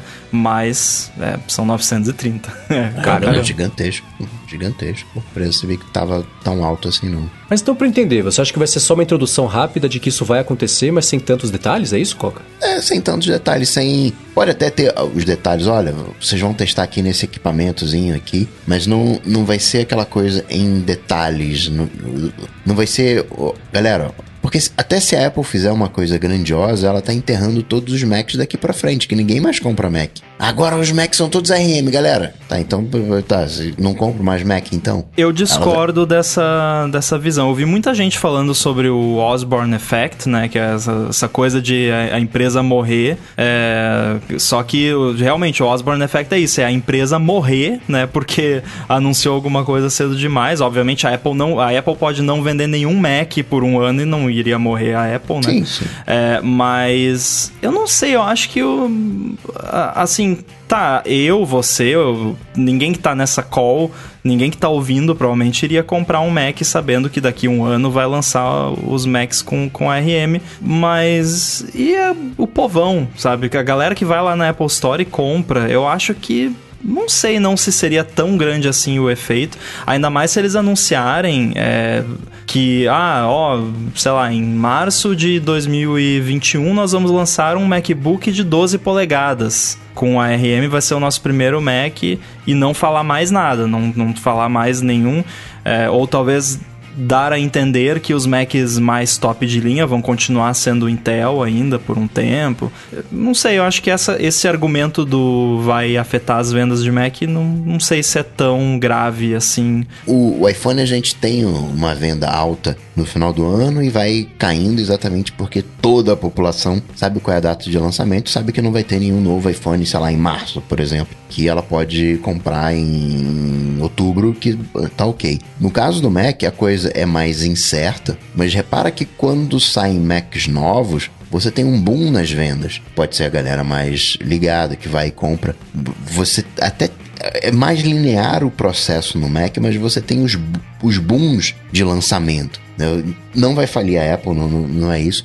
Mas esse boom de. de- de- não, tem, não, não sabe? É, perde o- um pouco o punch, imagino. É, mas não sei, eu ainda acho que a Apple né, engoliria esse sapo aí nu- numa boa. Não acho que é algo que definiria o que eles fariam ou não, né? Até porque na transição do PowerPC para Intel foi assim, eles deram o dev kit para os desenvolvedores, anunciaram, falaram, ó, ano que vem a gente vai ter Mac Intel e a nossa ideia, acho que até o Steve Jobs falou na época que até o final de, do ano que vem ou do ano seguinte, todos os Macs vão ser Intel e, né, não não aconteceu, talvez tenha acontecido alguma coisa, mas só os contadores da Apple sabem, né? é. É que também no caso da Intel era um ganha-ganha. Né? Você ia pro Windows, você tinha uma série de vantagens. Hoje a gente olha pro RM, quais são as vantagens? Ah, vai, a bateria dura mais. Tá, mas é um iMac que tá aqui conectado, não preciso de. né? Tá, vai, então, vai ser mais então vai ter uma correria pro pessoal comprar os últimos Macs Intel. vai ser o contrário. não, não, deixa Os eu últimos comprar que aqui. prestam, vai cá. É, antes que acabe, eu preciso rodar Windows. É, eu não vejo. Isso, o Rambo falou, eu concordo plenamente. Sim, não tem risco da Apple sofrer o Osborne. O AirPower sofreu o Osborne Effect. A Apple anunciou uma coisa que ela ia lançar, demorou, todo mundo lançou uma coisa parecida, menos ela. E tanto que o projeto morreu porque ela concluiu também que não precisava mais lançar. Ninguém vai lançar. Assim, se a Apple demorar pra lançar o MacBook Pro com ARM. A Asus não vai lançar o MacBook Pro com ARM, a Xiaomi não vai lançar o MacBook Pro com ARM, a Samsung também não. Então eu acho que é, é, nesse caso específico não corre tanto esse risco. O risco que ela corre de novo, né? De anunciar o negócio e, e falar, vai chegar amanhã. E chegar daqui a três anos ou não chegar. Mas tirando isso. E outra coisa também, eu fico pensando, se eu precisasse, se tivesse anunciado hoje um Mac com ARM que vai chegar só no ano que vem, e eu precisasse comprar um Mac hoje, compraria, não teria problema em. Por exemplo, ah, agora vai chegar com 17 polegadas. Aí eu espero. Mas o, a parte do processador, eu acho que o anúncio deve ser agora feito completo, porque quem vai.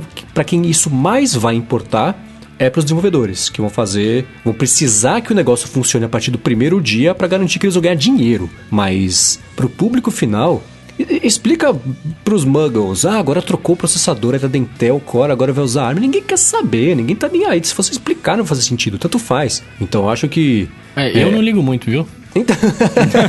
não, nada, não. Ah, eu expliquei esses dias pro, pro, pro Mendes o que que significava, né? Eu tava uhum. explicando do, da arquitetura, dos 64 bits e tudo. É, então, são umas coisas é. meio complicadas, é, assim. E eu que me interesso por esse assunto, alguém começa a falar, isso que eu escuto. É o professor do Charlie Brown? É, exatamente isso, assim, exatamente. Então acho que pro grande público não faz a menor diferença. Da parte prática vai ser mais rápido, vai evoluir mais rápido. Tudo que a gente comentou aqui, que a gente vai comentar de novo na semana que vem, quando for anunciado oficialmente, uhum. é, são, são ganhos práticos meio invisíveis. Mas é, o anúncio tem, eu acho que tem que ser feito completo agora, porque quem mais vai se interessar e mais vai sofrer com isso, não que vai ser difícil, mas que vai precisar trabalhar com isso, é justamente quem, em teoria, é o público-alvo da WWDC, né? Que é o pessoal de desenvolvimento. Então eu acho que o Coca vai acertar muito bem no chute de que isso vai ser anunciado agora, mas eu imagino que seja o anúncio completo, não só o teaser, porque o teaser já vem acontecendo aqui há uns quatro anos, né? Que já tá é. meio velado esse anúncio aí. É, inclusive, relacionado a isso, é, eu comentei meio de brincadeira ontem no meu Twitter, e mas o, o René Rich também comentou algo parecido, e agora tem breaking news aqui. Acharam numa documentação do site de developer da Apple uma menção a macOS 16 Será Nossa. que será que a Apple usaria essa oportunidade para acabar com essa numeração bizarra do, do macOS de 10.15, 10.15.5, sabe? Nossa. É, é, o único que não tem uma numeração sana, né, de todos os sistemas. Uhum. Então, será que o próximo macOS vai ser macOS 16? Assim, se vai trocar tipo, de número, pra que colocar 16? Eu sei que é o 10.16, mas vamos aproveitar essa oportunidade pegar com as duas mãos e troca pra alguma outra coisa que faça um pouco mais de sentido, que diga algo, né? A, a minha proposta, eu vou falar a minha proposta, eu vou falar uma proposta que eu vi muita gente fazendo que eu achei ok também. A minha proposta seria mudar tudo pra 14. Hum. macOS 14, iOS 14, tvOS 14, eu, como é que Sim. é o outro? WatchOS 14, tudo 14. E aí algumas pessoas falaram: "Ah, mas 14 é arbitrário". Eu não eu, qual é a minha lógica? A minha lógica é, já o iOS e o tvOS já são 14. No fim das contas é tudo iOS, né? É tudo meio iOS. Então, bota tudo uhum. 14, que é o, é o é o trem do. Porque por trás dos panos tem os trens, e tem o trem do iOS 14. O, todo, tá todo, estão todos os sistemas no trem do iOS 14, então chama tudo de 14. Aí o que eu vi o pessoal propondo seria usar o, o ano, né? Chamar de é, iOS 20, macOS 20, e aí ano que vem seria 21 e assim por diante. Eu acho os dois eu acho válidos, mas eu ainda preferiria 14, eu acho. Posso oferecer uma terceira opção que eu acho divertida? Diga. Vai. Imagine se no ano passado tivesse virado macOS Catalina, iOS Catalina, iPadOS Catalina, WatchOS Catalina. Colocar, pegar o nome, apesar de eu achar esse negócio da Califórnia um biguista demais, Catalina não quer dizer nada para ninguém. Mavericks não quer dizer nada para ninguém. É, é, o capitão não quer dizer nada para ninguém. Então, Catalina, for... para mim, quer dier o Cebolinha falando o nome é, do meu então, estado. Né, o próximo vai ser Porto Alegre, depois vai ser Curitiba. É. Então, não, não faz sentido. Assim. macOS Curitiba. Então é muito umbiguista. Tinha que ser uma coisa um pouco mais universal, eu acho, né? Mas é. se todo mundo adotasse. O, o, se os sistemas adotassem o nome, o Bruno até mutou, que ele tá rindo de verdade. é, poderia funcionar, sei lá. Então, é, eu, não é meu chute, mas seria do... legal. Eu gosto dos nomes, inclusive todos os sistemas têm nome, né? Por exemplo, o, o iOS 14 é azul, né? Que é um Aí tem que resort, ser o É um resort de esqui lá, o, o, o 3 era Yukon e por aí vai. Uhum. É, O problema do nome é que, de qualquer forma, tem que ter um número, porque software é número, né? E uhum. o que eu gosto do número é que fica fácil de você saber o que, que é mais velho e o que, que é mais novo, né? Porque se é só o nome que é usado no marketing, fica aquela. Por exemplo, eu confundo muito na minha cabeça, ah, qual que veio primeiro? Foi o, o Mavericks ou o Leopard? Ou, sabe? Uhum. Às vezes dá umas Sim. bugadas porque é tudo nome, né? Então. Não sei, mas seria interessante. O nome de marketing é uma coisa, o número tinha que existir, porque não ia ser Catalina.1, né? Teria que.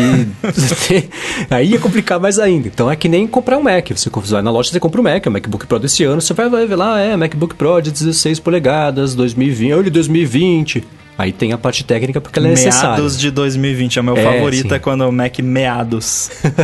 eu, eu, eu, acho legal o, o 10, ainda mais antigamente, né? É Mac OS 10, mas era um X porque lembra um pouco das raízes, né? Aquela coisa Unix, aquela coisa Linux, aquela coisa que você pode rodar por ser POSIX, você pode rodar um, algo Linux ali junto, coisa que você não consegue fazer com o iOS. Embora né, seja tudo igual, mas é igual diferente, porque você não tem esse esse acesso, você não tem esse. Né, no, no Mac você tem. Então eu acho até uma homenagem. E de alguma maneira hoje está tudo padronizado, né? O Windows 10, né? Que também está seguindo por uma linha ali meio, meio Linux, né, X em, em, todo mundo. Então vamos lá. Meu segundo chute, eu até perdi a conta aqui, mas o segundo chute é o seguinte: é um chute mais específico do que só o rumor que virou, porque se eu só for repetir um rumor, tanto faz, né? Então, pintou esse rumor de que o iMessage agora do macOS Curitiba vai ser é, feito com o Catalyst, porque aí vai ser basicamente o, exatamente o mesmo app feito para o iOS e para o macOS, que já devia existir desde o começo, mas até hoje, se você manda uma um, mensagem com efeito no iOS, aparece no Mac Sent with Laser, que é a coisa mais chata do mundo. Né?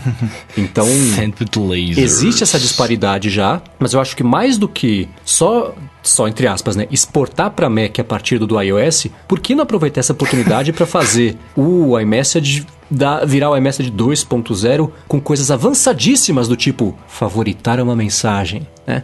Coisas avançadíssimas do tipo editar uma mensagem. Sei que o Twitter não edita mensagem até hoje e tem os, os problemas, mas sim, todo mundo já faz esse tipo de coisa. O, o Instagram, o WhatsApp não, né? O WhatsApp você deleta. Outra é, coisa também, deletar, deletar uhum. mensagens. Uhum. Essas coisas que nos últimos 10 anos de evolução de mensageiros começaram a aparecer, foram adotados, viraram padrão, o iMessage ele é bem parecido com SMS até hoje. Talvez essa seja a proposta? Talvez. Mas eu acho que o mundo já está pronto para absorver a incrível solução de editar uma mensagem. Ou de, no iOS, eu sempre sinto falta disso, conseguir selecionar um pedaço de uma mensagem, assim como acontece no Mac hoje. Você passa o mouse, seleciona um pedaço, copia e cola em outro lugar. No iOS não, você copia a mensagem inteira, aí manda um tap back por engano, aí você toca de novo, não acontece nada, a terceira vez você toca, aí você consegue copiar para colar no outro aí lugar, e deletar fica todo cortada o resto. atrás de alguma coisa. É, então, né? então eu acho que passou da hora do iMessage virar o iMessage 2 ou 3 ou 4.0 e trazer essas coisas que fazem falta de verdade no dia a dia. Eu sei que nem todo mundo usa o iMessage, mas poxa, eu uso e eu adoraria que essas coisas é. acontecessem, porque é, elas estão começando a fazer falta de verdade. Ele está defasado. É, é, pior usar o iMessage hoje do que as alternativas, porque uhum. falta muito recurso boboca que é útil de verdade. Né? Então, meu chute é exatamente é. esse. Um novo iMessage para o macOS, via o Catalyst ou não, mas mais do que isso, o iMessage evoluído 2.0, tanto para o iOS quanto para o macOS. É, o iMessage no Mac, ele não é nem iMessage alguma coisa ponto alguma coisa, é iChat 20, sei lá, porque ele é baseado no iChat, ele só mudou de nome. Acho até que se você procurar iChat no Spotlight, ele sugere o Messages para você. É. Acabei de fazer o teste aqui e ele sugere. Nossa. É, então é, é, o iChat, então, é muito. Tem um, tem um menu no iMessage do Mac, Buddies. tipo, parece, sei lá, uma lista dos meus apps, não sei. É, então, assim, tá, tá, na hora. Tá na hora de. E eu sou como você também uso muito o iMessage e fico o dia inteiro praticamente na frente do Mac, então eu acabo usando mais no Mac do que em qualquer outro lugar e é sofrível. É, esses dias, eu acho que foi ou o Rumble ou o Bruno mandou alguma coisa no, no, no grupo que a gente usa para conversar e combinar o jogo do ADT. Eu tive que parar de usar o Mac e ir pro iOS só para conseguir mandar o emoji do facepalm, só que aquele que voa, faz eco na tela inteira, assim. que era uma coisa tão revoltante que eu precisei me expressar desse jeito. Você volta no Mac e tá lá, Sent with Echo. Poxa, que impacto que teve essa mensagem que eu Podiam mandei. ter pelo menos implementado o contrário, né? Se você bota Sent with Echo entre parênteses, no iOS aparece. Uh, verdade, né? Eu já Boa. tentei fazer isso e não rola. Puxa, É, não, não seria legal. verdade. Comandos, né? Bom, a gente vai agora para a terceira rodada aqui do nosso Bola de Cristal do Alô DT, mas antes vamos falar sobre o patrocinador aqui do episódio de hoje, que é o TV Finder. Quem escuta bastante a DT sabe que a gente fala bastante aqui, sobre- especialmente antes da gravação e depois da gravação, sobre as séries do Apple TV Plus, né? Desde que a série C saiu, o Bruno e o, e o Coca e todo mundo, eu acho, ficou louco com a série C, a, a famosa série do Escolatão, né? É, o pessoal que tava comentando agora também aí sobre Defending Jacob, que o pessoal tá gostando muito. E o TV Finder é exatamente para quem está a fim de começar a ver alguma coisa na Apple TV ou tá vendo alguma coisa na Apple TV, porque ele centraliza as informações sobre as séries que tem lá. Então, se você entrar lá, você vai encontrar reviews, a parte de seleção de editores, você pode deixar um review lá também. Então ele vai servir para você conseguir é, é, organizar melhor as séries que você quer ver lá direto no Apple TV. E é um aplicativo bacana primeiro, porque é um aplicativo, uma plataforma bacana, porque foi feito por um brasileiro, que é o Matheus Guimarães. Então Pra aí já é uma coisa que já merece prestígio, porque desenvolvedores brasileiros fazendo coisa e que, que tem destaque é sempre bacana. E em segundo lugar, porque a ideia de você ter uma plataforma que vai evoluir, e ele inclusive pede para que as pessoas que vão entrar lá, vão começar a dar mais piada e deixar review, que entrem em contato com ele, mandem feedback, e, e todo mundo que cria qualquer coisa sabe como isso é essencial para dar certo. Então faz o seguinte, se você quiser conhecer o TV Finder, acesse o endereço tvfinder.club. Então, TV, TV, Finder, acho que é autoexplicativo, ponto club, que é clube sem E. tvfinder.club, vai lá, deixa já os reviews, né? É, se você tiver visto alguma série, é, manda o seu feedback para ele também, que é uma coisa super importante. E claro, já ajude a prestigiar ainda mais o trabalho de dev brasileiro, que é sempre muito bacana de ver acontecer. Então, de novo, tvfinder.club para conhecer o TV Finder do Matheus Guimarães. Obrigado, claro, TV Finder pelo patrocínio aqui do episódio de hoje e vão lá e acessem, porque ele merece. Boa, TV Finder. Obrigado, TV Finder. Muito bem, posso puxar o meu aqui então? Vai Send fundo. Bullet. Beleza. Ó, Pra ganhar agora, hein, Bruno? Pra ganhar agora, hein? Não, já ganhei. Aquele você tá 3x0 brincando. assim de lavada, hein? pra ser É, goleada. 3x0 é o contrário, né? É o 0x3. Cara, todo mundo sabe aqui que eu, eu sou uma pessoa que gosta de brincar com recurso de acessibilidade, etc. Tal. Tanto que no Mac agora eu, eu, eu tô brincando com o lance de você mexer o mouse com a cabeça, né? E, e os gestos sem- com a cara, tipo, clicar com levantar a sobrancelha. Parece que eu tô jogando truco com o Mac, né? Você fica passando, passando os códigos pra ele, tá ligado? Mac OS 6. Então eu.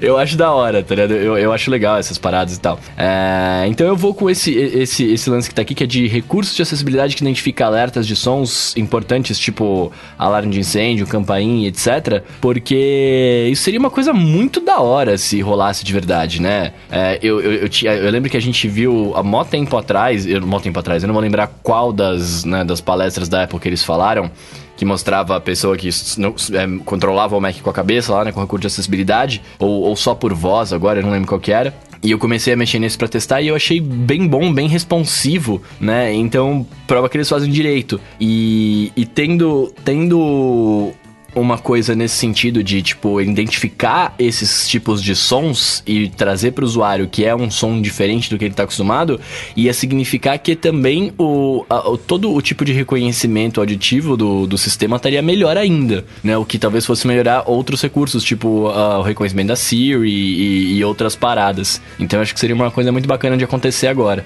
Uma coisa que muita gente não pensa no- quando o assunto é acessibilidade é que os recursos de acessibilidade podem beneficiar. A pessoa logo pensa, ah, pessoa que tem problema de visão, pessoa que tem algum problema auditivo, mas pode ajudar pessoas que não têm nenhum tipo de, de problema nessas áreas, mas que ou às vezes tem algum problema temporário por causa de sei lá, alguma cirurgia ou qualquer situação da vida, ou às vezes situações bestas, por exemplo, eu pensei numa utilidade fantástica que isso teria pra mim, claro que não é nem um pouco importante perto do que seria, né? Por exemplo, uma pessoa que não escuta poder receber ali uma vibração do Apple Watch se ele escutou um barulho de alarme de incêndio, alguma coisa, mas eu até comentei com o Mendes que eu queria fazer um sistema aqui no meu apartamento que quando o interfone tocasse piscasse as luzes ou vibrasse o meu Apple Watch, alguma coisa assim, porque eu fico com um fone, cancelamento de ruído, ouvindo música e acabo não escutando o interfone. É, poderia ser um recurso disso aí, né? Se o telefone toca, o Apple Watch te avisa ali, porque ele ouviu o barulho do telefone tocando. Uhum. Tá pensando aqui, não é. Não seria tão difícil de fazer isso. É, Olha lá, então, interfone buddy. Em vez de, em vez de hackear o meu interfone, eu poderia usar um, um negócio desse. Obviamente, para quem né, não, não consegue escutar sons importantes, isso aí faria toda a diferença. O Ramo faria o interfone buddy e o Roca faria o hackeando o interfone. o né? Roca. O Roca. o Roca faria o coqueando o interfone? o... Vocês falando aí de, de uh, acessibilidade, né? Que é para todo mundo. Uma bobeirinha que, que eu uso é ligar o, o, o voiceover quando eu tô. Quando eu tô não, né? Quando um amigo tá dirigindo, porque aí chega uma mensagem, a mensagem é lida, né? Tudo é. aquilo que tá na tela é, é lido. Então é, é uma, uma bobeirinha, né? Porque eu tô dizendo que não sou eu, porque a gente não pode mexer no telefone quando tá dirigindo. Mas é uma bobeirinha ali que quando você. Né, é, é, muito isso que o Rambo falou, né? Quando você não tá com aquela atenção voltada para aquilo, né? Algo que vai te, né, te, te, te cutucar, né? Te, te, te puxar de, de, de, alguma maneira. Mas eu vou te falar que eu tenho isso ligado, né? para quando eu tô com os AirPods e ele lê as mensagens do iMessage. Eu vou te falar que é insuportável imutável. Hoje, por exemplo, vocês estavam falando lá enquanto eu tava vindo pra cá, né? Vocês estavam trocando uma ideia no, no, no, chat ali. Aí ficou assim lá, tipo, uma sequência desesperada. Guilherme Rambo disse no grupo área de transferência.com.br. E aí, blá blá blá. Aí, Gustavo, blá blá blá. Cara, e, e, o nome do nosso grupo, eu até sugeri isso. O nome do nosso grupo é enorme. Ela demora 10 horas pra falar o nome do grupo. Oi, na boa, eu fiquei, eu fiquei, sei lá, uns 15, 20 segundos com ela lendo aquela porcaria lá e eu querendo ouvir a minha música. Eu falei, mano, o que, que esses caras estão falando? Falando, velho? Cala a boca, né? Isso é uma coisa que é, eu e o Marcos também comentamos bastante da, de quanto a, a Siri é verbosa, né? Uhum. Tipo, você fala uma coisa pro, pro HomePod ali, ela. Ah, pra eu poder te ajudar com assuntos pessoais, o iPhone que está conectado com este HomePod deve estar conectado na mesma rede Wi-Fi. Se quiser saber mais informações, acesse. Né? Tipo, cala a boca. Uhum. Fala, só para. Só fala, deu ruim, né? é, eu tenho uma coisa que eu lembrei de vocês falando disso, é que os AirPods têm aquele recurso da Siri anunciar direto no seu ouvido as mensagens que chegaram, né? Uhum. Só que isso só funciona bem para inglês. E nós aqui nos comunicamos em português. E a minha Siri tá em inglês, tá tudo, o sistema tá em inglês. Então era New message from area the transfer gang, que aí ficava ler. com os fonemas em inglês o que estava sendo dito em português. Guilherme Rambo says uh, episode era bizarríssimo. Marcus não nada que estava acontecendo. É.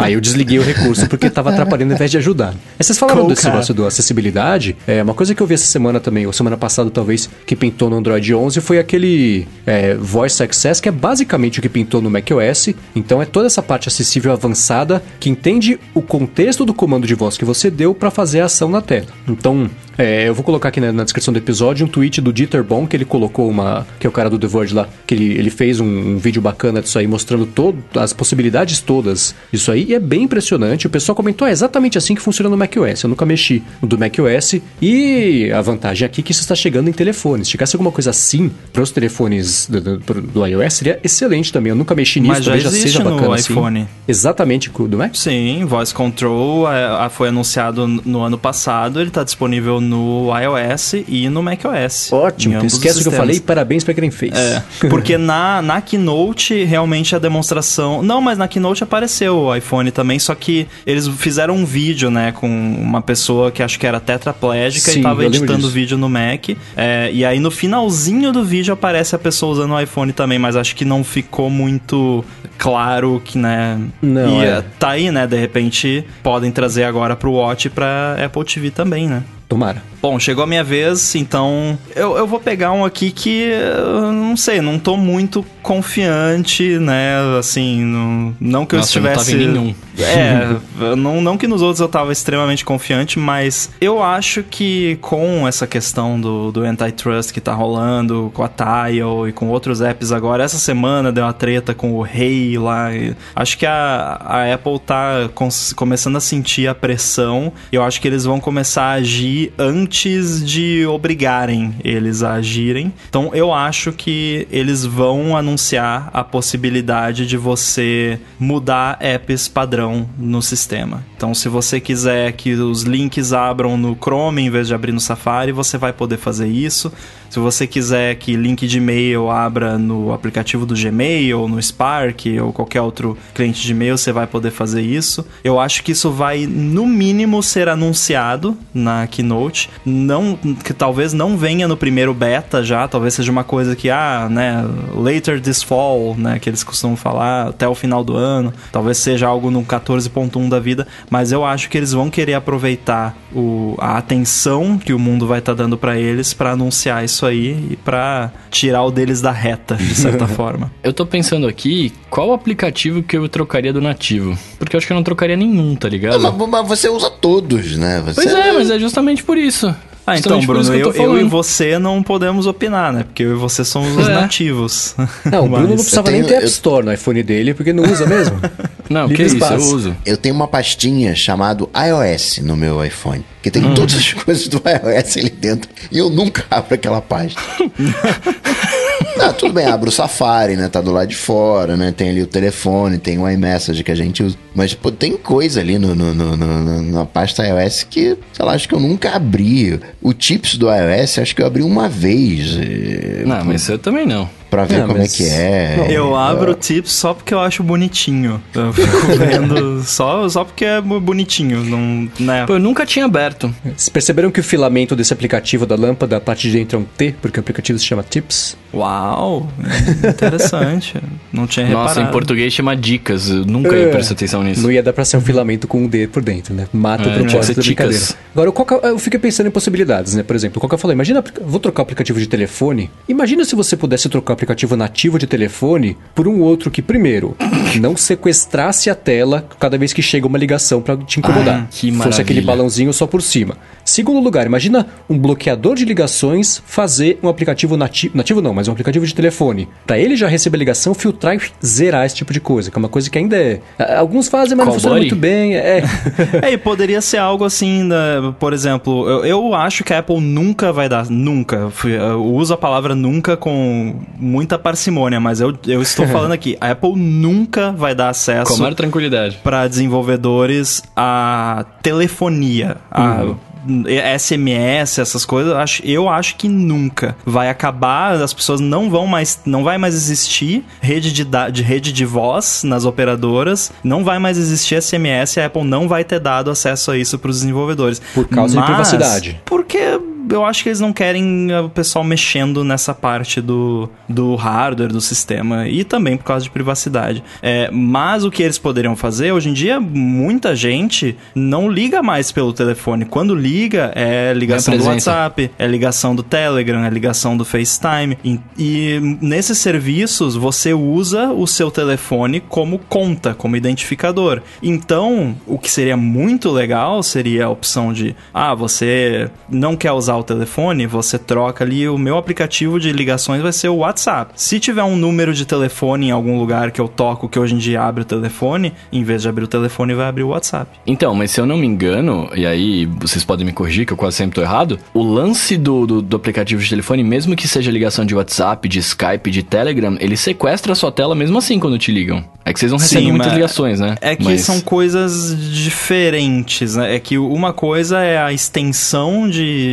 chamada telefônica que os aplicativos podem implementar, que aí é como você falou, e outra coisa é o aplicativo propriamente dito, que é o que abre quando você toca num link de Hum, telefone, né? entendi. Mas, mas essa UI de ligação tem que mudar, gente, por favor. A Por iOS favor. 14 já, né? Tá na hora. Isso eu acho que eu já vi notificar. Ah, quando tá com a tela bloqueada e você recebe uma ligação, acho que pelo WhatsApp, sei lá, que aparece uma notificação, não é? Ou não? Eu já Sim. vi notificação de ligação em algum lugar. Existe, existe. Existe notificação. No WhatsApp você recebe uma notificação de ligação, mas se você tiver, eu acho que usando o aplicativo, alguma coisa assim. Mas, cara, direto quando me ligam, e me ligam com uma certa frequência, infelizmente, por WhatsApp, por qualquer aplicativo, ele sequestra minha tela, inclusive o relógio, para receber as ligações. Isso é impressionante porque eu acho que faz uns 5 anos, porque todo ano antes da WWDC tem aqueles conceitos, né, que os designers Aham. fazem de iOS. Todo ano, acho que nos últimos 5 anos tem um conceito desses e sempre tem o negócio lá da ligação, vai ser só um bannerzinho, não vai preencher a tela inteira. E até hoje a Apple não fez. Cara, não, e, e assim, no Mac é um bannerzinho, né, que você recebe de notificação. Ele não sequestra Sim. só a tela do Mac pra isso, né? Imagina É, se acontecesse qual- isso. Não, Não, no nossa, iPad, no acho que iPad é um, no iPad abre a tela iPad. inteira, não faz o menor Cara. sentido. É um Pois tapa é, na cara. é. No iPhone tudo bem, é um telefone, ainda, ainda né, dá pra gente fazer um esforço. Agora no iPad é No injustificável. iPad é, é lamentável, é, é lamentável. Sabe o que? Uma teoria que eu tenho aqui na, na, pra mim, por que, que ainda é assim? É que, Ah. sei lá, a pessoa que é gerente do, do produto de telefone dentro do iPhone é um velho de 90 anos que, que trabalha desde a época do TDMA, CDMA com telefonia. e ele, não, isso é um absurdo, tem que continuar sendo assim porque é um telefone, sabe? Só pode Aham. ser uma coisa assim, porque não tem explicação. Ainda bem que ele não comanda a divisão do iPad, né? Nossa, graças a Deus. É, mas aí, aí, é, aí, de novo, né? Eu não manjo, mas não, não, é, não seria muito difícil eles fazerem isso, né? Tipo, não tem que fazer grandes mudanças na, no código pra fazer isso não, acontecer, né? tem tweak de jailbreak, ah, rodo aí que faz isso. Então, Que um, pô, vamos, um vamos lá mané, então. Um mané qualquer, sem ter acesso ao código, implementou lá e a Apple, que tem o código fonte, não consegue fazer. Pô, aí... Pô, é- Tim, que eu Phil, fico- ajuda nós. Eu sou contra telefone, mas eu fico pensando no, na população em geral. Na quantidade de ligações que vão ser perdidas porque a pessoa vai estar usando o aparelho, usando o. Ótimo. O, o, tele, Pensei a mesma o, coisa. O, Eu, iPhone. pe- eu pensei, aí- sabe por quê? Porque o meu iPhone tá no é, descartar ligações é, desconhecidas lá, e aí, tipo, todo dia, no final do dia, eu abro ali a tela bloqueada, 50 ligações perdidas, 011, alguma coisa. Dá um alívio, então, né? pra mim, é. Não, mas aí, mas aí para as pessoas que, que né, você conhece, que você aceitaria a ligação, o cara vai falar, pô, te liguei, você não me atendeu, não sei o quê. A quantidade de, de pessoas que reclamariam, que reportariam como um erro, ó, meu telefone não tocou, meu não sei o que, não sei o que lá. Acho que a Apple não mexeria nessa. Não, mas, nessa mas ele pode tocar, ele pode vibrar, que- ele pode fazer tudo. Ele só precisa aparecer um banner em vez de ele me impedir não de usar o aparelho. conta da, da tela inteira. Eu acho que ah, é um dos casos onde até mesmo a Apple colocaria uma, uma opção. Tipo, você quer que seja grande né, na tela ou não? Acho que acho que pode ser um- uma preferência. Ficaria nas configurações igual fica os banners lá de notificação que você escolhe como que aparece. É a mesma coisa, você entra É. no telefoninho lá e você escolhe receber ligações no modo invasivo absurdo ou receber ligações no modo ok. É, eu fico Isso. pensando nisso, as reclamações de quem não conta. Assim, é que nem reclamar que não dá mais pra usar. Tá difícil de mandar telegrama com código Morse. Tá, porque tem jeitos bem melhores, mais eficientes, mais baratos, mais bacanas de se comunicar do que esse jeito que. Não, e aí de repente as pessoas entendem que não precisa ligar. Exatamente. Que ela fala assim, puta, eu liguei, não consegui falar, mas o cara me respondeu na mensagem. Você falou, olha aí. olha aí. Bom, no, no- no pacotão que tem aqui, tem algumas coisas que poderiam ser anunciadas mais à frente, coisas até que já foram anunciadas, já estão em versões betas, né, rodando hoje. Mas eu vou apontar na direção de que o macOS, o 10.15 do ano passado, ele foi bem buguento, né? Ele saiu bem, bem, bem tortinho ali, foi capengando, é, capengando ali, e só se acertou lá em março, e, e se é que se, se acertou. E eu acho que a gente não vai ter grandes novidades no, nesse macOS. Né? Vai, ser, vai ter aquele papinho ali, não, vai ser um update ali, né, estável, e, né, vai ter aquelas tela de sempre, né, 500 novas APIs, features, whatever, mas na prática não vai ter nenhum divisor de águas no, no, no, no macOS, né, nada que, caramba, né, nada muito novo. O macOS, de alguma maneira, ele tá, não vou dizer abandonado, né, mas o foco com certeza é é é o dia do iOS 14. Coisa mais diferentona que a gente que eu consigo imaginar nessa WWDC de macOS seria a questão do, do ARM. Então, um 10.16, 10.15S. É. é. engraçado esse ciclo, que também é no iOS, né? No ano quebra, no outro conserto. No ano quebra, no outro conserto, que faz sentido, porque as grandes evoluções que acontecem costumam quebrar mais as coisas, porque mexem bastante coisa abaixo do capô, né? Eles passam o ano inteiro arrumando, aprendendo a lição, passam o ano seguinte inteiro estabilidade, melhorias e correções de bug, mais eficiência para bateria, aquela coisa toda, e dá tempo de fazer os recursos novos para quebrar de novo no ano seguinte. Né? Mas é que ano passado, até no iOS, a Apple meteu os pés pelas mãos. Não, no iOS, o iOS tá no 13, né? Agora. 13. 13.6 é, já perdi a conta. Ainda mais agora que estamos vendo no futuro, falando da, da WWDC. Mas o iOS 13 foi, tirando acho que o iOS 11, foi, foi o segundo pior que a Apple já lançou. Tirando, sei lá, o iPhone OS 1.0. nada, aí tudo bem, né? Mas de atualização, Olha o tanto de versão que teve do iOS 13. Acho que já quebrou o recorde de versões. É ponto, ponto, ponto alguma coisa. Já. Um de beta. Então, foi um ano bem de correr atrás do estrago. Então, tanto do macOS quanto do iOS, se as próximas versões vierem mesmo só assim, esquece tudo que a gente falou aqui. É só é o, o 13S e o macOS Catalinas. Beleza. Curitiba. É, eu concordo com, com o Coca, acho provável e eu gostaria também. Acho que o, o Mac tá de boa ali, né? De repente, tá, coloca ali um iMessage novo, né? Foca talvez em, em renovar os apps, mas em melhorar o, o que tá por baixo de tudo. Bluetooth, gente, Bluetooth no Mac é sofrível. Bom, vamos lá. Meu terceiro chute é o seguinte. É o, é o, tipo de chute que eu já sei que eu vou perder o ponto aqui, mas eu vou repetir. É tipo os Apple Glasses do Bruno. Um dia ele acerta, né? Então eu também vou um dia acertar que a Apple vai reformular e evoluir e perder o medo de deixar as pessoas mexerem um pouquinho mais nos mostradores do Apple Watch. Saiu esses dias, não faz muito tempo, o, um aplicativo chamado WatchSmith, que é do David Smith, e o aplicativo é excelente de possibilidades que ele oferece. Mas assim, se o auto-sleep é complicado de mexer, o, o WatchSmith é três vezes mais complicado de mexer. É muito difícil de você entender o que está acontecendo. Porque a brincadeira dele é a seguinte: você consegue programar as, as complicações do Apple Watch para irem mudando ao longo do dia. Então, se de manhã você faz uma coisa que você depende de saber o fuso horário de alguma coisa, mas à tarde não precisa disso, você quer saber com a temperatura e à noite para onde você tem que ir, você consegue fazer ele automaticamente trocando ali as, as, as... Esqueci de novo, gente. Complications? Complicações do Apple Watch para ficar mais eficiente. Então, isso eu não vejo acontecer, mas precisa acontecer alguma coisa. Tá muito parado no tempo. Se assim, a cada ano o que tem de novidade são dois mostradores novos, é uma oportunidade gigantesca perdida para você seguir o conceito de ter lançado o produto mais pessoal que a Apple já lançou.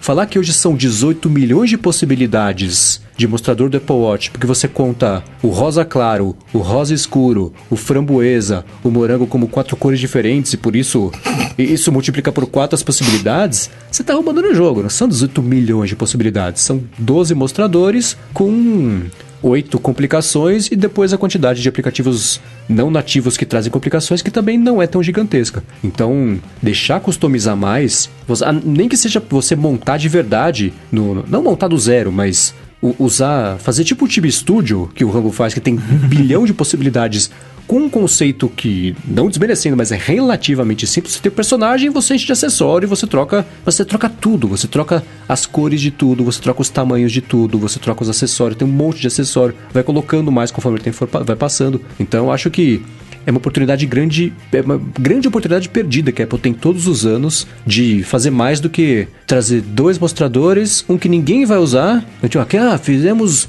uma gravação em alta velocidade de uma câmera pegando fogo no formato do Apple Watch para isso ficar na tela. Cara, três pessoas vão usar isso. Duas delas que desenvolveram e a terceira é a mãe de uma delas que ficou super contente e orgulhosa e tá usando também. Porque o resto das é pessoas é querem utilidade. É, que é, é utilidade. Lindo. Eu, quando eu instalei o beta a primeira vez, eu olhei, ah, que lindo. Voltei para que eu tava é, antes, então. é inútil, né? Então eu acho que complicações, o pessoal comentou também recentemente sobre isso. Já pensou que legal a possibilidade de eu montar a minha complicação e conseguir mandar como um link de shortcuts para que outras pessoas também possam montar, eh, instalar essa complicação que seja, essa, essa, esse mostrador, é, é, deixar o relógio do mesmo jeito. Então, Tem passou rumor da hora. disso, né? Acho que seria muito maneiro isso aí, inclusive. É, isso não tá na sua aposta, né? O lance de compartilhar. Hum. não tá, não tá. É só mais customização. Mas esse lance de compartilhar seria muito legal. Poder. Ah, você deu um de presente pra alguém de Natal, sei lá, e a pessoa quer saber como você usa. Você vai lá no aplicativo, share, manda por airdrop, já vai pro Apple Watch da pessoa. Se ela não tiver os apps que você usa de complicação, já aparece os apps pra ela comprar ou baixar. Uhum. Seria muito maneiro. É, são muitas oportunidades perdidas aí, porque eu não sei se a equipe não é grande o suficiente, não é prioridade, mas se a principal interface com a qual você interage com o relógio todos os dias, o tempo inteiro, não é prioridade, o que que é, né? Então... Eu acho que é mais um daqueles casos da Apple controladora extreme, né? Tipo o lance do, do telefone. Eu acho que é uma coisa de pessoal que de produto ou os próprios executivos, talvez, não, não sei como é que é a hierarquia disso, ficam segurando o Apple Watch assim, abraçando como se fosse uma criança. Não, meu filho, não podemos deixar que as pessoas violem a nossa criação. Acho que tem um pouco essa coisa meio arrogante de, não, nós sabemos o que é bom e você vai usar isso aqui, se não tiver bom, azar o seu, né? Acho que tem um pouco disso. De, eu acho que não é, não é só questão de não ter recurso ou não ser prioridade. Acho que eles não querem mesmo. É, uma loja de mostradores eu acho bem difícil acontecer, porque envolve um monte de problemas legais, do tipo um desenvolvedor lançar um mostrador do Rolex e passar pela, pelo crivo da App Store e ser publicado e a Rolex processar. Esse tipo de coisa acontece. Então tem essas lojas paralelas de mostradores, tem jeitos diferentes aí de fazer, isso eu sei que acontece, mas a Apple deixa rolar meio, meio, meio na surdina, assim. Mas eu acho que uma loja mesmo, apesar de ser uma ideia que eu adoraria, usaria bastante, porque além de ter coisas feias, teria coisas bonitas também, de quem se preocupa em fazer coisas bonitas e quer compartilhar com o mundo, mas isso não, mas falta alguma assim, qualquer coisa seria bom, sabe? Esse lance do copyright também não compro, porque eu acho que é ah, muito mais provável que o motivo principal seja eles quererem controlar, porque de certa forma eles veem o, a watch face como parte do hardware, né? De certa forma. É, porque esse lance de Identidade, copyright é a identidade do produto, porque tá, eu posso lançar um aplicativo que copia outro aplicativo na App Store e aí a Apple tem mecanismos para lidar com isso. E a quantidade de desenvolvedor enviando o watch face, eu acredito que seria ínfima, né? não seria uma quantidade gigantesca que poderia ter um review extremamente rigoroso em cima disso. Eu não acho que o lance do copyright faz sentido. Eles poderiam até fazer um esquema meio Content ID do YouTube, né? Não tô dizendo que é bom, né? Mas tipo, um machine learning lá que já pega os screenshots e já detecta na, na lata já se, se é cópia ou não de alguma coisa existente. É, sei lá, se, se vier qualquer coisa eu já tô feliz. Quando você olha um iPhone, esteja ele ligado ou desligado, você sabe que é um iPhone de frente, de costas. O Apple Watch não tem costas, né? É só frente. Desligado, você reconhece que é um Apple Watch, mas ligado. Você pega os Androids, né, o smartwatch Android, e quando eles estão ligados, você fica meio em dúvida do que, que é aquilo. Não, não peraí, isso aqui, é, isso aqui é um Rolex, isso aqui é, um, é aquele outro. É, a, a interface confunde, né? E ele toca a música do Rolex. Tem música? Título Queria saber. Queria saber que música é essa. Muito bem, dados os três chutes aqui, vamos para a rodada final, que é a seguinte. A gente tinha a nossa lista aqui completa, né, para todo mundo ver o que cada um ia chutar e adivinhar. Vamos fazer o contrário agora, voltar. O quarto chute vai ser o tradicional do bola de cristal do ADT. O que, que não está aqui na lista que vocês adorariam que acontecesse, pra gente ver se pelo menos isso ajuda em critério de desempate, caso a gente tenha acertado todos os rumores que já pintaram o que ia acontecer. Claro que não, né? Quer dizer, claro que sim, porque. Enfim. É, cara, eu, eu vou nessa linha de acessibilidade, etc. e afins, porque já falei bastante que eu gosto, né? Eu acho interessante. E eu, eu adquiri recentemente um, um- algumas lâmpadas inteligentes, né? E eu tenho usado bastante a Siri, né? Nessa semana que eu tô com, com essas lâmpadas, né? Nessas duas semanas, na verdade. E eu já tava usando bastante pra algumas coisas quando eu tô com o- os AirPods, porque ela funciona incrivelmente bem, né? O, o reconhecimento e tudo mais. Ah, só que Claro, né? Tem. Ela ainda. A gente sabemos que ela ainda é fraca, né? Ela ainda é bem defasada. Então, por exemplo, eu, eu, eu falo lance aqui e peço pra trocar a luz pra verde. Né? Aliás, vou, vou dar os exemplos reais. Eu peço pra pôr a luz branca. Aí ele desliga a luz em vez de trocar a cor da luz. né? Eu, eu pedi para colocar a cor salmão aqui, aquela hora que a gente tava brincando no começo, ele mudou a cor da casa inteira para verde. Né? E acendeu todas as luzes. Então, assim, de fato ela é bem defasada, né? E eu gostaria bastante que, que isso melhorasse. É... E aí pintou um rumor, né, na, na, nas interwebs, se eu não me engano, veio de um bagulho do. Acho que, que teve ano passado que era daquele lance de voice tech e tal, é, que existiria uma Siri OS, né? E aí isso, se existisse uma Siri OS, isso obviamente que talvez melhorasse a qualidade da, da assistente de voz, né? Então eu gostaria muito que isso acontecesse agora no WWDC. Qual seria o aparelho que rodaria o Siri OS? Ah, todos, né, cara? Se Deus quiser, sei lá. não, é, então, não sei, uma boa pergunta, né, na verdade. Ah, onde um que bom candidato isso? seria o HomePod, né? O HomePod, eu, uhum. eu ia falar uma caixa inteligente, né? Mas o HomePod, ele não tem nem mais na loja da Apple, né? Se você tentar comprar. Não, inclusive. Não, tem sim. Tem. Né? Claro, não tem. Home, tem, HomePod é um No produto, Brasil nunca foi lançado, no Brasil mas nunca lá fora teve, sim. Né? Ah, será que eu entrei na loja do Brasil e falei que não tinha mais? Pode é, ser. não, o HomePod existe ainda. Inclusive, tem rumores há bastante tempo já de que eles vão lançar um HomePod mini, vão ampliar a linha, né? Mas seria interessante. E seria com certeza um bom candidato para um Siri OS, né? Atualmente ele roda o TV OS, o que é. não faz o menor sentido. Se fosse sair um HomePod mini, teria que ter saído agora que as pessoas estão em casa, né? Assim, a oportunidade, se for para lançar, já era para ter lançado porque é oportunidade perdida, né? Mas o HomePod Mini ele não ia ser uma, ele não ia ser uma coisa mais mais mobile, mais de, de mobilidade? Porque o HomePod hoje você que... precisa ligar na tomada, ele fica lá, né? Então, uhum. Não, que eu que eu me lembro era só um HomePod mais barato, basicamente. É... Mas eu acho que se eles forem anunciar hardware nessa WWDC, pode ser um. pode rolar um dumping de, de hardware, tipo, tudo que tava encalhado lá. Ah, HomePod Mini, manda. O, os AirPods que você bota na, na cabeça, manda. Manda tudo que. Tudo que tá encalhado aqui, vai, chuta. Sei lá. Justo. Mas, mas, por exemplo, se eles lançassem. Eu, eu fiquei pensando agora, não tinha pensado nisso, né? Mas é, se, se existisse um Siri, um Siri OS, teria que ter um device para rodar, né? Não, ela não poderia rodar em todos agora, né? Ou, por exemplo, no, nos AirPods, a partir do lançamento disso, ele teria um Siri OS dentro do AirPod. É, poderia ser também. Os AirPods mais modernos, eles rodam um sistema operacional que não é iOS, não é nada, é bem mais simples, né? Mas se uhum. eles pod... um uma coisa que poderia motivar eles a usar o nome de marketing Siri OS seria algum, alguma evolução significativa no, na qualidade do, da compreensão, resposta, enfim. Eles podiam vazar esse nome para ter todas as piadinhas de serials logo no começo, para que eles fossem falar é. sobre isso de verdade e isso ter passado. Are you serious? é, esse seria o meu desejo para novidade. Bom, vou seguir aqui então com a, a minha aposta coringa. é, eu acho que a gente vai ter algumas evoluções no aplicativo Fotos esse ano, apesar de que no ano passado já mudou bastante. E eu vou apostar principalmente em recursos de edição que eu particularmente adoraria ter, que são as opções de você poder ter um redutor de ruído no aplicativo de fotos, que você consegue tunar o quanto de redução de ruído que você quer. O contrário, que seria adicionar ruído ruído, porque às vezes eu gosto de colocar um, um grãozinho ali na foto para dar um efeitinho legal. E também é, vignette, como é que chama em português? Vinheta? Não sei. Putz, é, de é, deixar escurinho nos arredores? Isso, de escurecer as bordas da, da foto. Acho que pelo menos esses três aí a gente vai ganhar esse ano. Eu adoraria. Até porque, né, o iPhone para ser Pro tem que ter. É.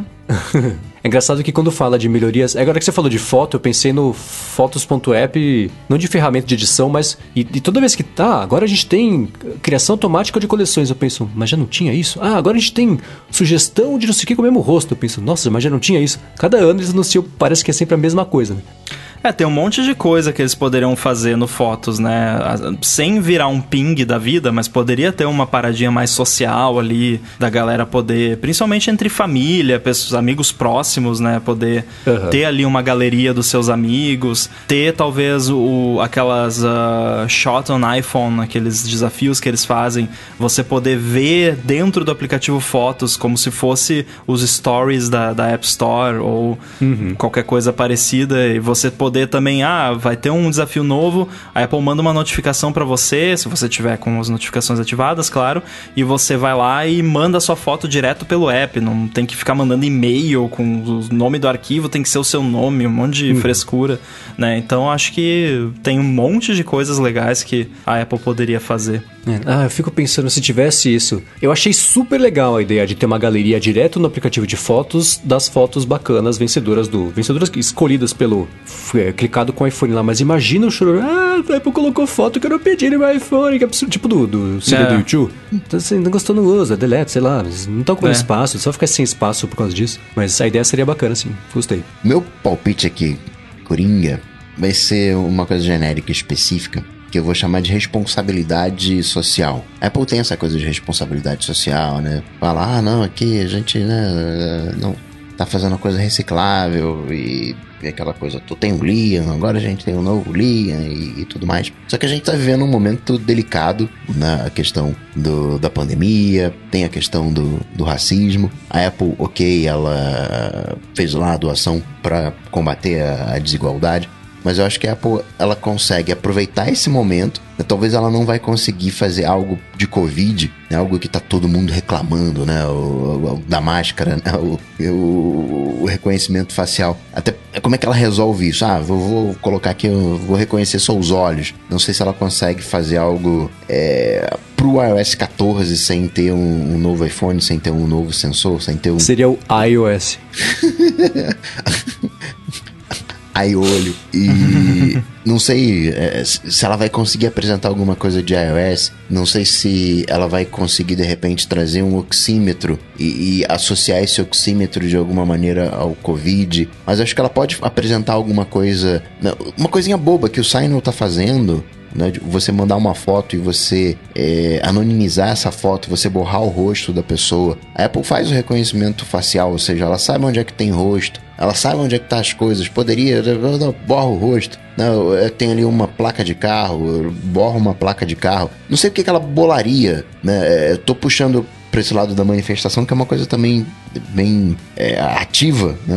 aproveitando o trocadilho no, no momento. Mas acho que ela vai trazer, não vai ser aquela apresentação social pelo social, né? Vai ser aquela apresentação do social com aplicativo? Né? Não, olha só, a gente tá vendo esse momento, então ó, tem aqui esse aplicativo, tem isso aqui, tem dá para fazer desse, desse jeito uma uma apresentação mais concreta de alguma maneira. E também é, talvez uma questão de trazer à tona vozes né, de, de pessoas que são impactadas por esses problemas que, que a galera tá enfrentando agora, né? De repente, a apresentação de desenvolvedores, esse tipo de coisa, né? Para não só falar, falar uma mensagem bonitinha, mas de fato mostrar, né? Olha essa galera aqui, olha o que, que eles estão fazendo. Não, não, isso aí de, de mostrar, sim, com certeza. Essa diversidade vai estar presente. Mas eu falo de uma diversidade mais concreta.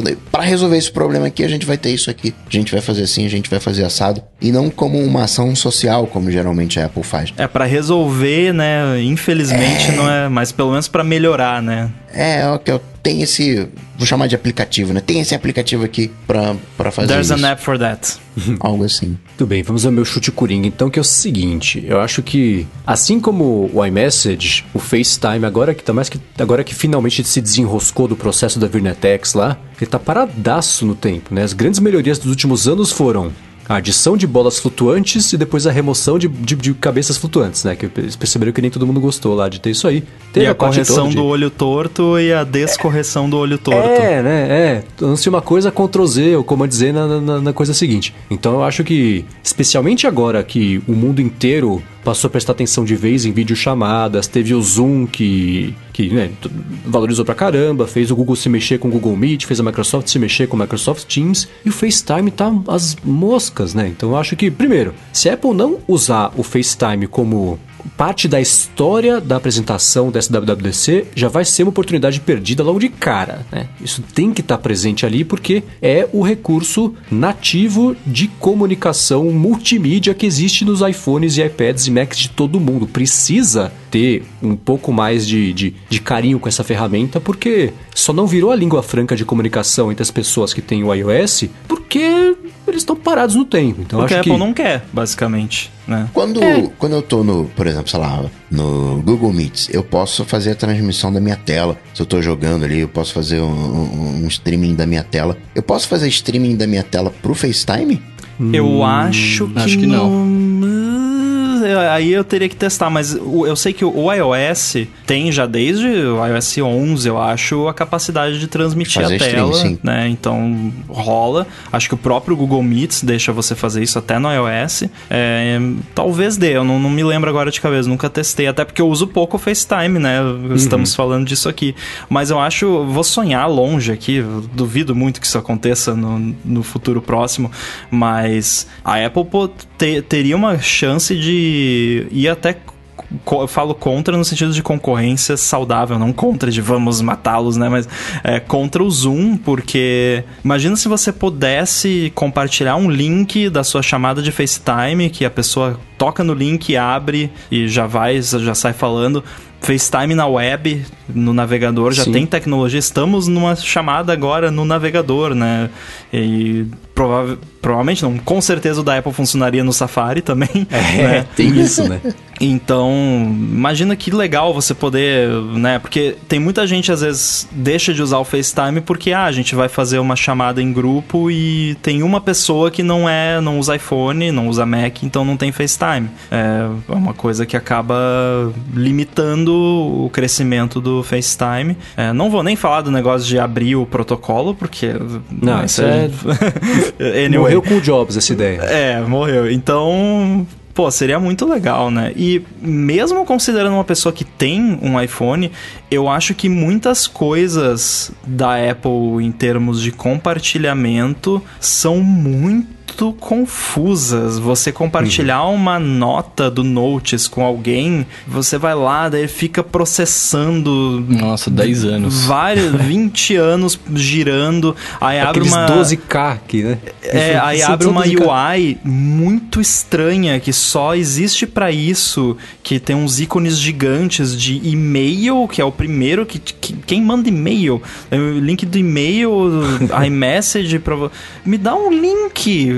Eu vou eu vou compartilhar um arquivo do, do Dropbox com o Marcos ou com qualquer pessoa. Eu abro o Dropbox aqui, clico num botão instantaneamente o link tá ali e eu vou lá e colo e a pessoa tem. Por que, que é tão difícil, gente? É, então, E o FaceTime tem, assim, é o inferno fazer FaceTime, porque toda a, a estrutura de, de das pessoas se conectarem e usarem o iMessage, ela sempre foi muito confusa, porque tem um negócio assim, iniciar conversas pelo meu número de telefone, mas receber conversas usando o número de telefone, o iMessage, o, aliás, o o meu iCloud, ou então o meu Gmail, que não é o meu iCloud, mas está cadastrado como a minha conta principal da App Store. Então fica uma zona, e você não sabe Isso como é, é que você faz coisa. falar com a pessoa que tá do outro lado, né? Então eu acho que esse. é, toda a estrutura de fazer chamadas do FaceTime devia ser mais simples um pouquinho do que o impossível que é hoje. Então você tem de um, de um lado do espectro Zoom, ligar, chamada, beleza, copiar, cotar o link, entrar na chamada. E do outro lado tá o FaceTime, que é impossível.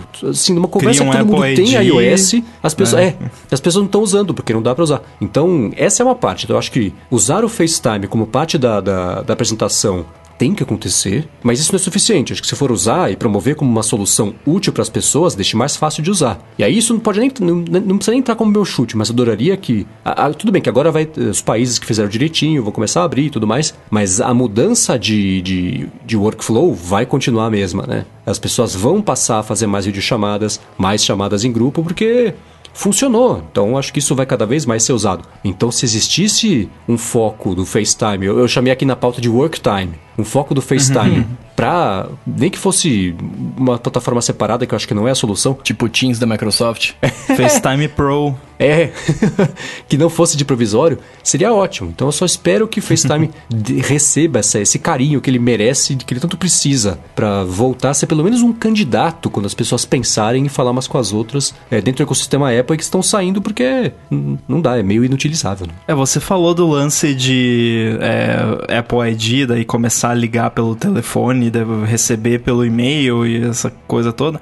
Eu queria muito que o Apple ID fosse um ID, fosse uma, um, de fato, um identificador, uma identidade. É, por exemplo, ah, meu Apple ID é underline inside. E aí, se você quer falar comigo, você usa o underline inside. Obviamente, eu tenho que aprovar, né? Não é, uhum. não seria qualquer um. Porque não, hoje em dia não existe essa, esse conceito. Você, você pode mandar um e-mail para mim no iCloud, e aí você liga no meu outro e-mail que também está associado no Apple ID, e eu te mando uma mensagem, mas você recebe em outra thread porque uhum. tá configurado para mandar via celular. É uma zona isso. É, e, e eu já tentei, e eu sei que eh, são problemas específicos e que eu adoraria voltar a ter, mas, por exemplo, quando eu viajo, era.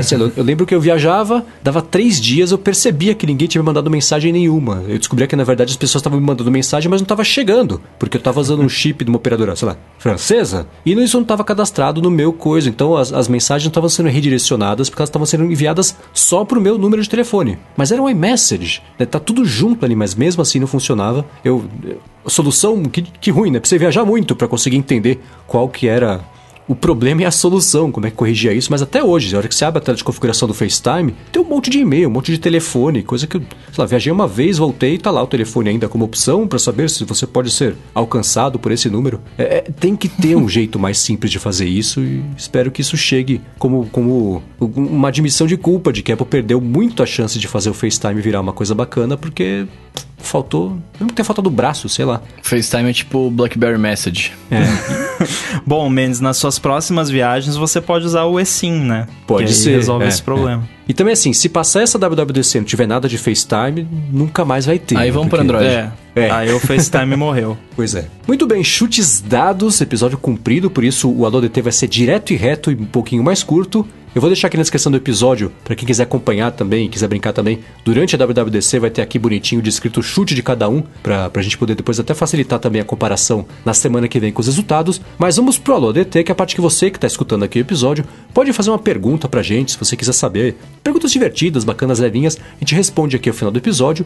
E foi isso que o Ricardo fez, perguntou especificamente pro Rumble, eu acho que é quem vai saber responder melhor o seguinte. Por que, que os aplicativos do iOS não recebem updates separados como se fossem aplicativos normais? ou na App Store, ou só sozinho mesmo, tem que esperar sempre, por exemplo, a Apple soltar a atualização do iOS inteiro para corrigir um bugzinho que pintou no mensagens que trava lá o caractere árabe ou hindi, sei lá, coisa assim, que acaba travando. Por que, que isso acontece? Bom, nesse exemplo específico do, do app Mensagens é porque o bug não era no app Mensagens. É, e, isso, e é basicamente é por isso. É porque esses apps eles são todos esparramados. Não é. Não tem um arquivo ali que é o iMessage e acabou, né? Tem o aplicativo iMessage, aí tem 50 frameworks, que é como se fosse DLL, para quem vem do Windows vai, vai saber o que é DLL é, espalhados por todo o sistema e a forma como o iOS funciona, por questões de segurança e tudo mais, o,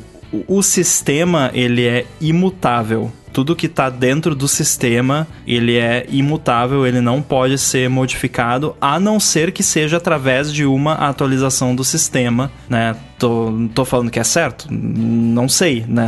Talvez teria uma forma melhor de fazer isso. É, mas é que esses aplicativos, por exemplo, o iMessage, eles têm uma integração muito fina com o sistema, muito profunda, com muitos braços para todos os lados e tem outros outras partes do sistema que usam recursos desses aplicativos. Então você atualizar só o aplicativo seria muito complicado sem uma mudança completa de arquitetura que é complicado de fazer. Agora, isso não significa que essas atualizações, vou chamar de pontuais, uh, sejam necessariamente grandes, porque você pode fazer um patchzinho a lá Windows da vida e você corrige o bugzinho ali com 5 MB, 10 MB, 20 MB. Não, a atualização pode ser pequena, que às vezes a gente fala assim, ah, por que, que não atualiza modularmente? Mas uh, você não tem necessariamente um ganho de tamanho, né? De, ah, vou fazer aqui. Você talvez, né, modularizando, vai ganhar velocidade na hora de testar, algumas coisas assim. Mas não, de, de tamanho propriamente tal, não consigo imaginar um, um ganho muito absurdo. É, mas é, é o que você falou, é, é real. É, seria totalmente plausível lançar ali. Ah, deu um bugzinho no iMessage ali que tá incomodando muito. Ah, vamos lançar um update do iOS .00001 que vai ser 10 mega e vai instalar ali em 5 minutos você já tá com atualização atualização, né? Teria como resolver mesmo, né, da forma atual, mas eu imagino que deva haver um motivo para isso não ser feito. Windows Feelings. é, é iOS Service Pack 2. Muito bem, eu também tinha essa dúvida, por sinal, porque eu achava que seria mais simples atualizar aplicativos de forma isolada e separada, mas que bom que eu não chutei isso como parte do que eu queria que acontecesse nessa WWDC. É, bom, segunda pergunta de hoje é o seguinte: o DocSoul, D-O-C-X-O, perguntou pra gente o seguinte: quais são nossos livros favoritos de entretenimento, né? Pra estudar, não é quadrinho. Quer saber livros bacanas de entretenimento pra ele poder dar uma espiadinha e ver se compra. Nossa, não tenho Essas nenhum. perguntas difíceis, eu não sou gente, eu não tenho essas coisas não. Você não tem nenhum livro bacana? Acho que eu nunca li um livro de, de, de entretenimento, não. Eu vou De ficar. entretenimento eu não tenho, cara. Eu poderia eu falar vou quem ficar tem medo seis horas escuro. lendo um livro que eu posso ir na TV ali e assistir uma hora e meia. Tá doido. Não tem livro é, duas vezes, né? É, Não, eu, eu, eu tenho uma desculpa, eu tenho déficit de atenção, eu não consigo ler um livro que não seja um assunto técnico que me deixe absurdamente vidrado. E mesmo assim é difícil. Então, só se eu tomasse algum remedinho. Pra, mas eu não consigo. eu nunca, não, nunca fez parte, né, do, assim, do- dos meus hábitos. Não estou falando que é certo, né? Seria ótimo, adoraria que fizesse, mas não rola. Pra mim não rola. Então eu vou dar a única resposta de verdade aqui pra pergunta dele. Vou recomendar um livro que eu adoro, que é de um cara chamado Randall Monroe. Pra quem tá reconhecendo esse nome, não lembra de onde, ele é o cara que faz aqueles quadrinhos XKCD, que são sempre uns stickzinhos de Aham. gente assim com conversas divertidas. Esse cara, ele numa outra vida, ele trabalhou na NASA, por isso que ele fala muito sobre ciência, geralmente as coisas que ele fala são sobre tecnologia, coisas específicas, de programação também e tudo mais. E ele tem um livro que eu acho ótimo, chamado Thing Explainer, o explicador de coisas. E a proposta é ser um explicador simples de coisas complicadas. Então o que ele faz? Ele pega as mil palavras mais comuns do vocabulário inglês e ele explica, por exemplo, a teoria da relatividade com essas mil palavras. Então, e tem um monte de. O micro-ondas, por exemplo, não é micro-ondas, é a caixa de rádio de esquentar comida. Sei lá, a. a Ponte não é ponte, são as estradas altas. Então ele vai explicando como é que são as coisas, mas os próprios termos que ele usa já são simplificados com essa brincadeira de cenas mil. É super divertido, super engraçado. E eu aprendi um monte de coisa que eu não sabia como funcionava lendo esse livro. Então eu vou deixar aqui na descrição para quem quiser. Só tem em inglês, né? Isso, acho que especificamente o livro desse é até difícil de traduzir, né? Porque como é que você faz uma coisa dessa em outros idiomas? Porque é meio específico. Tem esse. E eu vou dar uma segunda dica. Na falta de um, vou dar uma segunda que também Só é um dele. comentário antes da segunda dica. Esse é o tipo É. de livro que eu provavelmente leria. É, Ué, isso não é entretenimento. É, é que não foi o que eu pensei quando ele falou É. entretenimento. Quando ele falou, eu pensei, sei lá, Game of Thrones, Harry Potter, esse É. tipo de coisa, entendeu? É, Esse tipo de livro aí eu leria, com certeza. É, Acho que entra um pouquinho em livros para estudar, né? Que ele falou. É, eu li a biografia do Steve Jobs, eu li o livro do Ken Koshenda lá contando a história do iPhone e tal. Esse Aham. tipo de livro é de Mas, boa. mas é tudo, entre aspas, livro de trabalho, né? Informativo, né? É, é de a- absorver conhecimento, não é de simplesmente puro entretenimento. É, sábado de tarde, o que, que eu vou fazer? Vou ler um livro. Não, tá doido, vou ver TV. É. É, não, não, não tem essa como entretenimento, como curtição. Bom, vou dar a segunda dica de livro que também é dele, porque esse cara ele faz bons conteúdos. Ele tem um segundo livro chamado What If?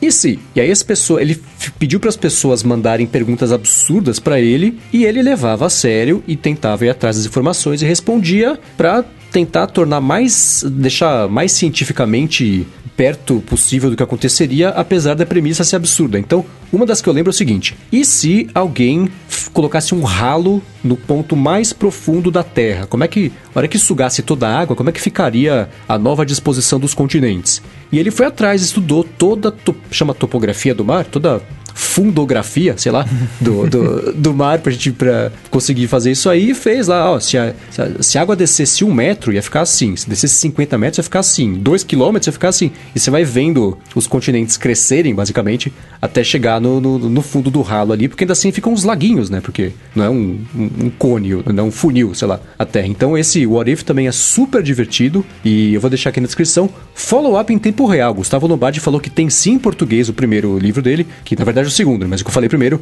ele falou que o nome é Explica Tudo. Então, é, eu vou deixar aqui também na descrição. E se tiver o What If, eu deixo aqui também para quem quiser dar uma espiadinha. Não é exatamente um Game of Thrones, mas tenho certeza que se você tá escutando a DT, especialmente até agora, você vai gostar desses dois livros do Random Row. E se você não conhece o XKCD, quadrinho bem bacana também tá aqui na descrição para dar uma espiada. É muito bom. Muito bem, para encontrar os links todos aqui que comentei agora que eu vou deixar na descrição de todo o resto que a gente comentou ao longo do episódio, entra no área de transferência.com.br ou dá mais piada aqui nas notas do episódio, como diz o Coca. Quero agradecer, claro, em primeiro lugar aqui ao patrocinador do episódio de hoje, que é o TV Finder, e em primeiro lugar também aos nossos queridos adetêncios no apoia.se barra área de transferência e picpay.me barra área de transferência. Em primeiro lugar também, Eduardo Garcia aqui pela edição do podcast. E em primeiro lugar também, para quem acompanha ao vivo aqui a gravação do podcast. E claro, em primeiro lugar também ao Bruno, ao Rambo e ao Coca. Valeu pela co-apresentação aqui deste episódio especial do Bola de Cristal. Mas se é todo mundo primeiramente, então a terceira. Não, enfim.